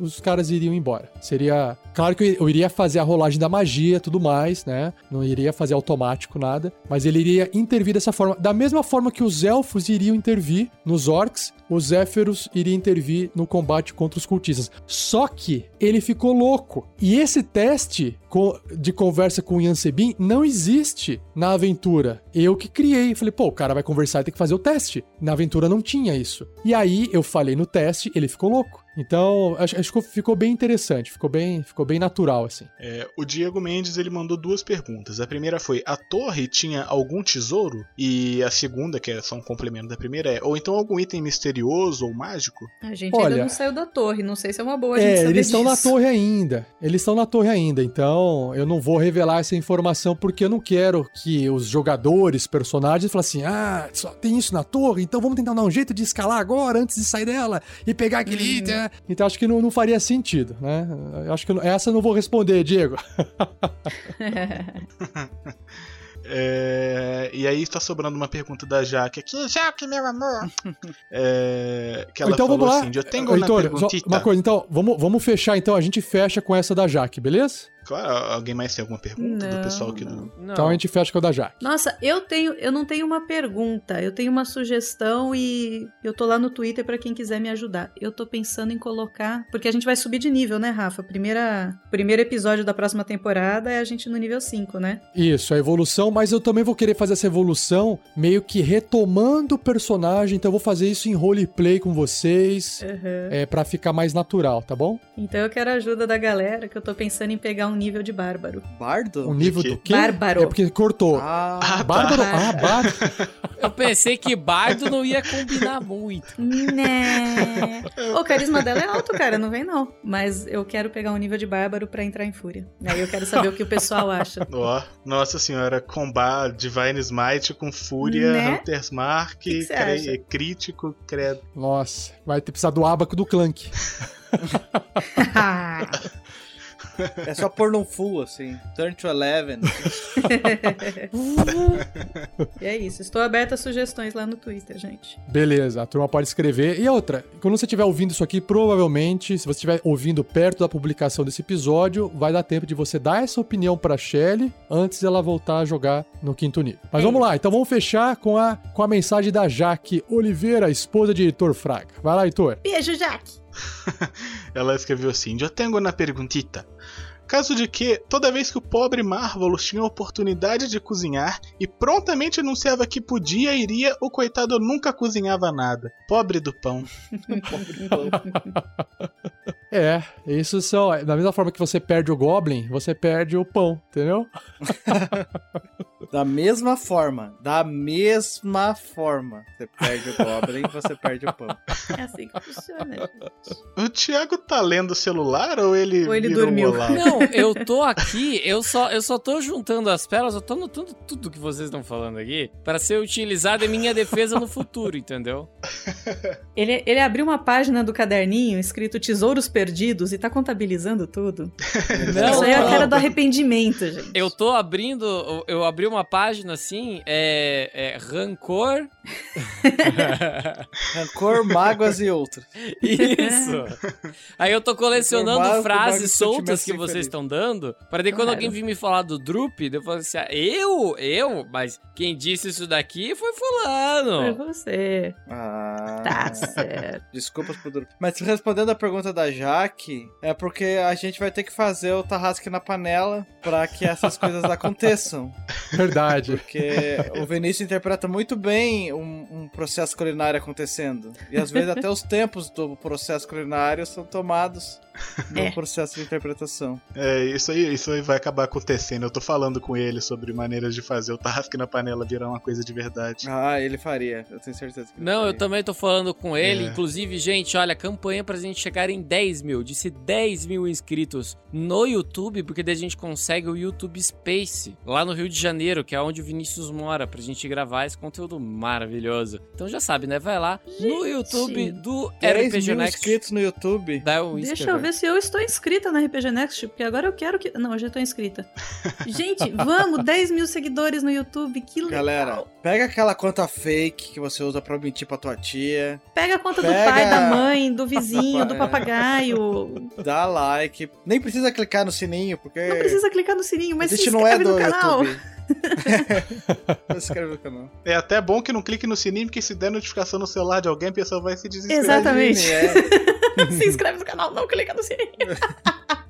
Vai na A sala gente é de muito aula, anti-youtuber, galera. todo- gente. Você é professor, vai lá, pede pra todos os alunos, desbloqueia o celular e coloca aqui na frente. E vai lá. Exatamente. Não, não, não, não, gente, para. Você que tá ouvindo a gente pode fazer melhor ainda, cara. Você pode apresentar o RPG Next pra mais pessoas se inscreverem voluntariamente. Também. Ah, tem o, la- tem o jeito certo e bondoso de fazer isso, é verdade. Que é como o, que o, o- o jeito que o Magal Pelo jeito faria. lawful, né? O jeito que o Pagal Mari enche a cara e vai no bar. Galera! Quero falar pra vocês. Canal Queria falar nada, não? Mas já deu certo. Você que só passa vídeo de qualidade.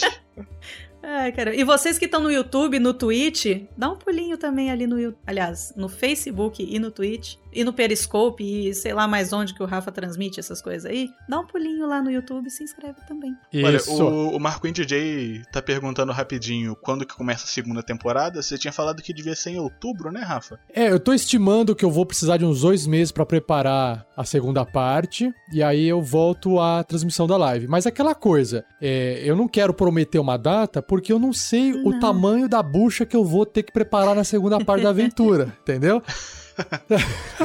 Você Se vai esse fazer a negócio for preparação em grande, live, com- Rafa? É, o que eu vou fazer, a preparação, a preparação vai ser em live. Ah, olha só, a gente vai ter uma outra forja com a presença do Ariel, que o Ariel, ele abriu mão do kit Bauru Tarrasque, que é uma recompensa que ele foi sorteado por ser padrinho, porque ele quis pegar uma outra recompensa de nível maior, e no caso ele pegou a consultoria. Então olha só que legal, ele fez várias perguntas sobre RPG e tal, e a gente vai tentar dar esse suporte sobre RPG para ele, que ele te, colocou umas perguntas bem legais. Depois, eu começo a fazer as lives de segunda-feira à noite de preparo da aventura, dessa segunda parte. Aí o pessoal também, se quiser dar uma espiadinha e participar para ver, não tem problema. Mas vai ser uma coisa mais monótona, parada, demora, porque eu tenho que ler, eu tenho que reescrever algumas coisas. É uma coisa chata de se fazer, mas como eu vou ter que fazer de qualquer forma, eu vou estar tá transmitindo isso ao vivo para vocês. Então, se alguém aparecer, pode dar uma olhadinha. Mas cuidado que é spoiler, porque a gente vai estar tá, é, com a aventura, a parte 2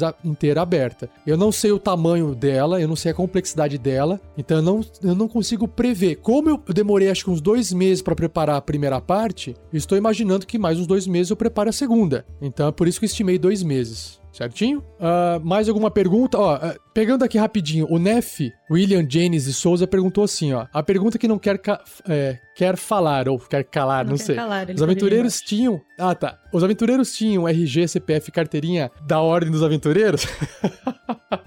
Essa foi uma zoeira que eu fiz, assim, de. Falei, poxa, uma pessoa que vem do salão de Mitral, da Aliança dos Lords, e, e tá fazendo uma batida policial aérea. Eu acho que lá eles têm umas regras diferentes, eles estão pedindo documento porque a galera lá deve andar com algum tipo de informação. Eu inventei na hora. Então, é, tipo, é como se fosse uma coisa regional, local. E os aventureiros têm todo o direito de não ter documento nenhum porque eles vieram de locais diferentes, de né, locais remotos, e poderia fazer sentido eles, ah, o que, que é isso?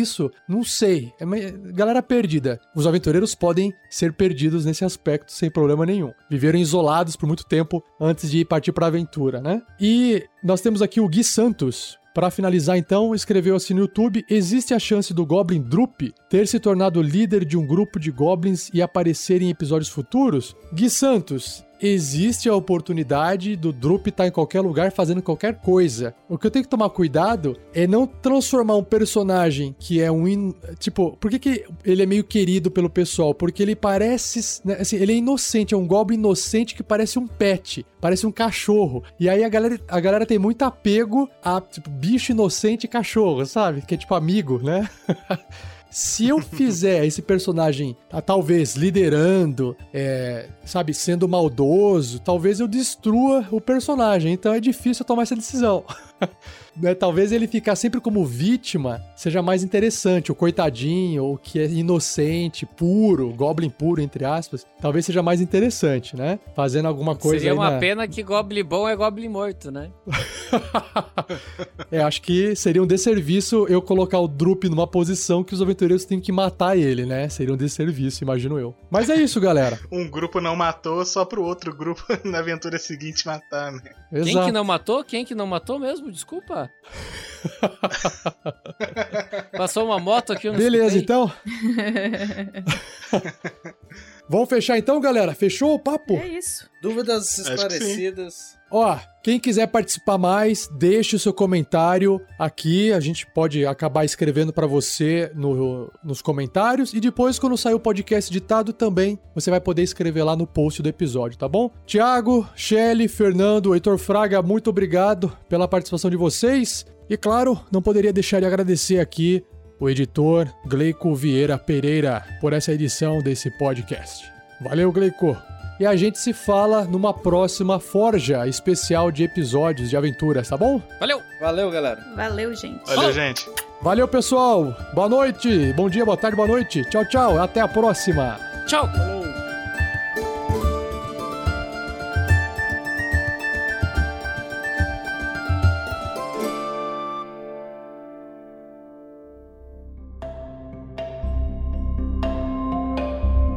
Fala galera, sejam bem-vindos ao Pergaminhos na Bota desse episódio de A Forja reflexões sobre a parte 1 da aventura Storm King's Thunder, a tormenta do Rei da Tempestade. Mas nós não temos pauta porque a gente vai direto para os comentários. E nós temos aqui o primeiro comentário. Vou seguir a ordem, começando comigo. Depois vai o Thiago, depois vai a Shelly, depois vai o Fernando, depois vai o Heitor. E a gente vai fazendo essa ciranda das leituras aqui. Então vamos lá. Primeiro comentário foi deixado lá no episódio 10 Infortúnio do Destino, da aventura do SKT. E foi o Rafael, eu acho que fala Arons. Arons. Arrows. A-H-R-O-N-S. Arons.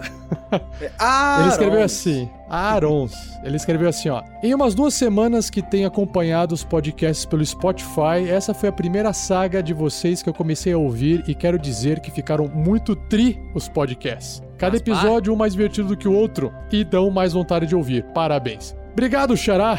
Pronto, já me apresentei, ó. Sou o Rafael. Meu Deus. Plot twist. Próximo! No episódio número 19 de Storms King's Thunder, Escadaria para o Céu, Tarrasque na Bota número 118, o Daniel Capoá comentou o seguinte: Adoro o Marvelous e a Crisales. Parabéns, Vinícius e Shelley, pela interpretação maravilhosa. Shelley, até quando não consegue fazer o que quer, ainda gera cenas ótimas. E Vinícius, além da interpretação, tem os melhores usos do truque que mais gosto: a prestidigitação, ou truque da criatividade. Vinícius, você falando sorcerer pra não dizer feiticeiro é até agora o recordista em dizer a palavra feiticeiro da temporada. Contraproducente, mas parabéns. Carrega lá sua verdade. Abraços a todos, não sinto ciúmes. Vocês têm seus fãs também. Muito obrigado. Beijo, Daniel. Valeu, Dani. Obrigadão, Não cara. é beijo, é beijo. Beijo. Agora a vez da Shelly. Vai lá, Shelly. Minha vez. Ainda no episódio 19 da SKT, o Fernando Francisco Cruz mandou uma mensagem. Puxa! Foi demais! Ouvi já editado. Marvelous rezando a Asmodeus, o Grilo e a Crisales concordando e falando ao mesmo tempo que isso não vai dar certo. KKKK. Eu quero acreditar que isso não foi combinado ou editado, mas não sei se é verdade. Enfim, não importa. Não importa, não. Ficou excelente. Parabéns a todos, tarrasque ordinários. Tá boa. Beijo, Fernando. E não foi combinado. Então, Foi, foi na assim. hora, assim. E, a- aconteceu o seguinte: os dois falaram, mas não ficou, por causa do delay da gravação, não ficou juntinho. E na edição eu dei uma ajustada. Então, eu diria que aconteceu os dois. Os dois pensaram a mesma coisa, falaram juntos, mas no áudio original não ficou exatamente um em cima do outro falando junto. Na edição, Uhum. eu melhorei e aí ficou melhor. É, mas pode ver na live que foi muito próximo os dois falando. É, legal. exatamente. Foi bem próximo. Não, mas o mais legal da live é que isso aconteceu duas vezes no episódio, na verdade, né? Porque Foi. a primeira, é, acho que vocês estavam subindo a escada, e aí o, o Pedro falou e você falou logo depois. E aí deu muito errado, e aí você tentou fazer a contagem no dedo, mas o Pedro não entendeu nada que tava acontecendo e ficou quieto. Foi. Só que aí, no finalzinho do episódio de novo, o Marvel estava fazendo alguma coisa, vocês falaram juntinho, foi a coisa mais bonita que eu já vi, que saiu tão perfeitinho. É muito legal. Valeu, Fernando Cruz. Abraço. E o próximo? Vai lá, vai lá Fernando. Tarrasque na bota 119, RPG D&D 5e, episódio 20, Storm King's Thunder. De que que som é esse? Que som é esse o nome do episódio? Deixa eu colocar pra cá. Porque... Que tiro foi Você esse? tem que falar igual o passarinho. Que som é esse? Agora sim. De Leonardo Castilho. Saudações para esse grupo incrível. Sou o Leonardo Castilho, 33 anos, assistente administrativo, Caxias do Sul, Rio Grande do Sul. Esse cara sabe escrever uma carta. Gostaria de dar um pequeno depoimento sobre um começo. É... Gostaria de dar um pequeno depoimento sobre como comecei e me apaixonei pelo RPG Next. Após acompanhar aos poucos episódios de outros podcasts de RPG, fiquei muito incomodado com a forma de jogar e a narrativa, sem regras algumas ou padrões de jogo. Pesquisei melhores podcasts de RPG e achei vocês. Claro, esse é a nossa. É óbvio. Eu, eu fiz, eu fiz bem parecido e achei vocês também. É, Pô, cara, a gente tem que mudar as nossas palavras-chave lá no Google pra, pra otimizar pra isso, cara. pra é. Tem que colocar um Porque nem slogan tá. embaixo do nome RPG Next, o melhor podcast de RPG. Fui escutando todos os episódios anteriores e no da dessa semana, quando a Shelly comentou do primeiro ano dela com vocês, lembrei que foi no episódio que ela apareceu a Casa da Morte. Não acompanho a Sim. live, pois escuto o podcast no carro ou quando passeio com os meus cachorros. Ai, que Dá um abraço nos cachorros aí se estiver ouvindo isso agora. Sim. Cachorros merecem. Mas só posso dar elogios para o trabalho de todos. E parabéns para todos, todas guerreiros, guerreiras do bem. Minha esposa Vanessa e eu ajudamos outras causas, a dos animais de rua. Hoje temos três cachorros e uma gata, todos recolhidos à rua. Bonito, parabéns. Oh. Hum, E parem a zoação com o Thiago Santos. Isso Tenho aí. um filho de um ano e a patroa me dá aquela encarada malvada sempre que falo alto quando estou jogando. eu não entendi se não foi entendi. um elogio. Eu não entendi, Eu não entendi o que, porque... que tem a ver, tipo. Pera aí. Não é Ficou com o Pedro meio esse ambíguo negócio? aqui. A gente zoou o Thiago por causa. Ah, é o Pedro, gente, que tem um filho de um ano. Então, Ele errou. Ah, Eu ganhei um filho sem querer, meu. Pronto. Ou será Thiago, que você, você também tem um filho de um ano nossa. aí, Thiago? Não tá sabendo. Cara, Tem uma coisa pra te contar. vou mentir não, a possibilidade, né? É que eu tenho uns amigos meus falando: olha, ter filho pode ser que tenha, tô tentando faz uma era, né? De repente aparece uns três perdidos por aí. Nossa. Ah, cara, três seria um número muito grande. Bom, muito obrigado, Leonardo Castilho. Valeu, Léo. Abraço. Obrigado por, por essa informação. Somos o melhor podcast de RPG numa tag O que a gente Fernando ficou até nervoso. Próximo. Vai lá, Heitor. Manda bala. Ok, esse aqui veio do formulário do site, foi enviado por Anderson Alves, de 38 anos, cuja ocupação é estar livre pela vida na cidade de Iguaba Grande, no Rio de Janeiro, país Brasil. E ele diz assim: Oi, Starskianos! Exclamação, exclamação, exclamação. Oh, yes! Olá. Estamos na era de novo depois de um leve ato de alguns episódios, já me atualizei. Ele tá falando meio que tipo humano, né? Tipo, por onde eu começo? Ah, bem, vocês continuam mandando super bem. Mas, bem, percebi que o Erevan, pilotado lá na, na mina pelo Thiago, andou brisando por aí, pois o plano de arremesso acho que só com ele pra ter tal ideia maluca, ou melhor, insana. Já que a chance de funcionar era praticamente nula, ou melhor, negativa, RS. Mas que ia ficar bonito, ia, pô. Ah, sim. Poxa. E ele continuou brisando de novo, após Magal ter acordado do seu sono de hum, beleza bêbada, talvez. Ficou muito zoado isso da tentativa de domar o passarinho. Risos, risos. Não era passarinho, era um urubu gigante. Foi um ato de bravura, né? Exato! Pô, aí, ó, por isso, caraca, o Heitor tem que vir mais vezes pra esse pergaminho. Tu me entende, cara? Fica do meu lado. Tênue linha entre bravura e idiotice. Mas é Ah, muito é uma linha muito tênue. Muito tênue. É tão tênue que quando você não vê, você já tá do outro lado. Correndo. Vai perdendo um pedaço. Enfim, a luta com o bicho invisível foi show de bola, apesar do capitão estar dormindo, achei demais esse combate. Já que todos, sem exceção, apanharam bonito, entre aí, parênteses, pobre grilo, mas no fim conseguiram vencer. Podiam ter atirado umas flechas nos passarinhos do lado de fora para servirem de alimento, mas agora já é, né? Risos de novo. Sei lá se cobri tudo, pois são muitas coisas para se comentar, risos, risos. De qualquer forma, segue algumas dúvidas e uma ideia. 1. Um, Hum. o que cada personagem pegou ao avançarem para o nível 4? Só entendi que Grilo pegou o talento de mobilidade, mas não entendi o que o restante pegou. Só curioso se todos pegaram talento, e qual talento, ou se apenas aumentaram atributos. Essa parte, ah, eu vou explicar. Deixa eu só até avisar aqui o seguinte pro, pro Anderson Alves. Anderson, talvez você não tenha ouvido até o final do episódio. Ou seja, a parte de evolução a gente colocou no final do podcast, depois que acabou o Pergaminhos na Bota. Ou seja, você teria que ter ouvido até o final, depois que tudo se passou. Então acho que ficou faltando você ouvir até o finzinho. Então a galera que ouve podcast, se quiser ouvir tudo que tem, tem que esperar realmente o programa ir até o final e começar um outro depois da sequência. Aí realmente acabou aquele programa. Então, RPG Next ah, é tipo respondendo- Marvel, gente. Fiquem pros pós-créditos.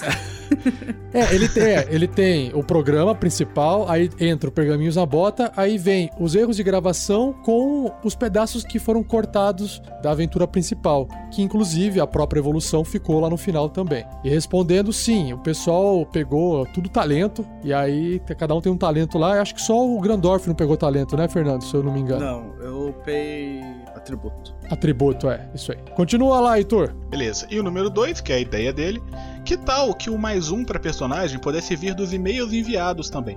Já que, pelo que me recordo agora, os personagens podem receber mais um sorteado do Face e do YouTube. Hum, é que se você manda por e-mail, imagina eu fazer um sorteio disso. Então, o mais um ele é sorteado no Facebook e no YouTube porque tem uma ferramenta que faz esse sorteio. O problema é se eu recebo esse mais um de vários canais e eu não consigo fazer um sorteio, imagina o trabalho de eu ficar selecionando isso numa planilha para depois sortear. Então, é inviável. É por isso que a gente só faz o sorteio no Facebook e no YouTube, beleza? E digo mais, eu tô querendo aqui, fazendo estudos pra gente fazer esse sorteio através do Instagram, porque ter que ir lá e comentar no Instagram, mas o dia a gente comenta depois. É, ok, continuando o e-mail. Bem, acho que é isso. Abraços para todos e por favor mandem abraços para meu grupo. Caio Ferrari, ainda o mestre. Otávio Silva, um dia diz que voltará a narrar. Brendo, o sem sobrenome. Luiz Gustavo, nosso novo jogador, graças ao Tarrasque, pois nosso gosto em comum nos uniu.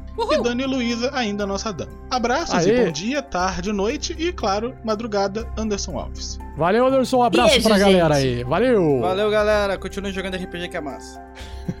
E agora nós temos um recado do Gian Francesco Geraldini. Bom dia, boa tarde, boa noite, galera. Como pedido, vim passar minhas impressões sobre a primeira temporada de SKT. Foi sensacional. O trabalho de vocês, cada vez com mais qualidade e dedicação, está dando resultados incríveis. Gostei demais da evolução dos personagens e do desenvolvimento da história. Algumas impressões que eu tive foram que os episódios ficaram mais curtos do que os da Mina Perdida, principalmente no podcast. Além de que os bônus doados atrapalharem um pouco o ritmo do jogo. Gostei que no podcast mais para os últimos episódios os bônus foram deixados no final, o que fez a aventura ficar bem mais interessante. O trabalho de vocês é sensacional, espero que só cresçam daqui pra frente. Obrigado, pessoal. Um abraço. Aê, Nice. João Francisco, valeu, cara. E Obrigada. Respondendo aqui, ó, é, sim, os episódios estão um pouquinho mais curtos porque a gente também está jogando menos tempo. Antes a gente começava mais cedo e jogava um pouquinho até mais tarde, né? E agora a gente tá jogando menos tempo. E aí na hora de editar, o episódio também fica mais curto. Na média tá um pouquinho mais curto, sim, é verdade. Mas é isso aí.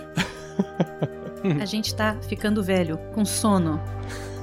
Não, na real, Pessoas é com filho pequeno. Também, que, pra começar, não é todo mundo que consegue chegar no mesmo horário. Isso aí não é nem problema de idade, não, que eu tô com 21 já tô querendo dormir também.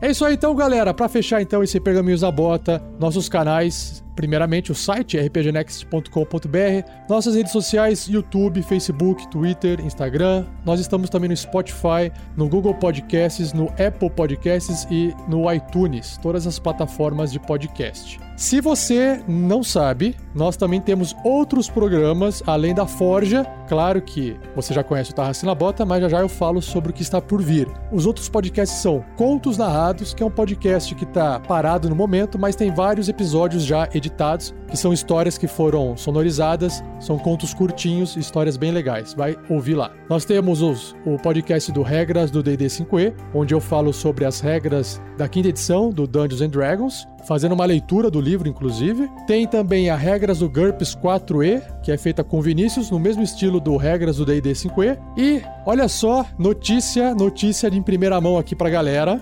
Atenção. Tarrasque na Bota, versão podcast, não para. Então, quando terminar a publicação do SKT em podcast, na sequência continua uma nova aventura chamada Coroa de Sangue, que está sendo mestrada pelo Felipe Stanagel. E a historinha, ou a sinopse da aventura é assim, ó. Vou ler para vocês aqui, ó. Há pouco menos de um milênio Desde a fundação de sua religião, o grande império humano prospera há quase 75 anos sem guerras ou conflitos. Além da inexistência de povos ou raças inimigas e a proibição da magia, os comandantes e a família real de Alforda atribuem o sucesso de sua dinastia graças a a três trunfos. Primeiro, suas leis e civilidade. Segundo, a hierarquia real. E terceiro, e o mais importante, aspecto de sua fortuna, a bondade de Hélio, o deus Sol. Nossos quatro heróis se dirigem para um campeonato de arquearia patrocinado pela própria família real,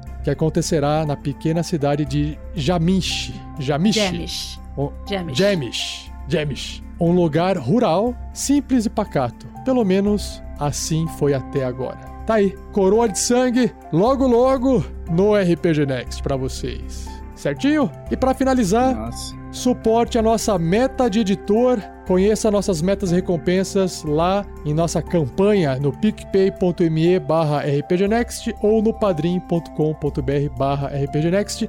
Estamos em busca de atingir a próxima meta, que é conseguir pagar um editor para os episódios do Tarrasque na Bota, beleza? Então, um muito obrigado a todos os padrinhos, madrinhas, assinantes do RPG Next e a galera que participou dessa live. E até o próximo Pergaminhos da Bota. Falou! Tchau, tchau! Até! Vocês podem dar tchau também. Tchau, tchau. Tchau, falou. gente. Tchau! Tchau! Uhul!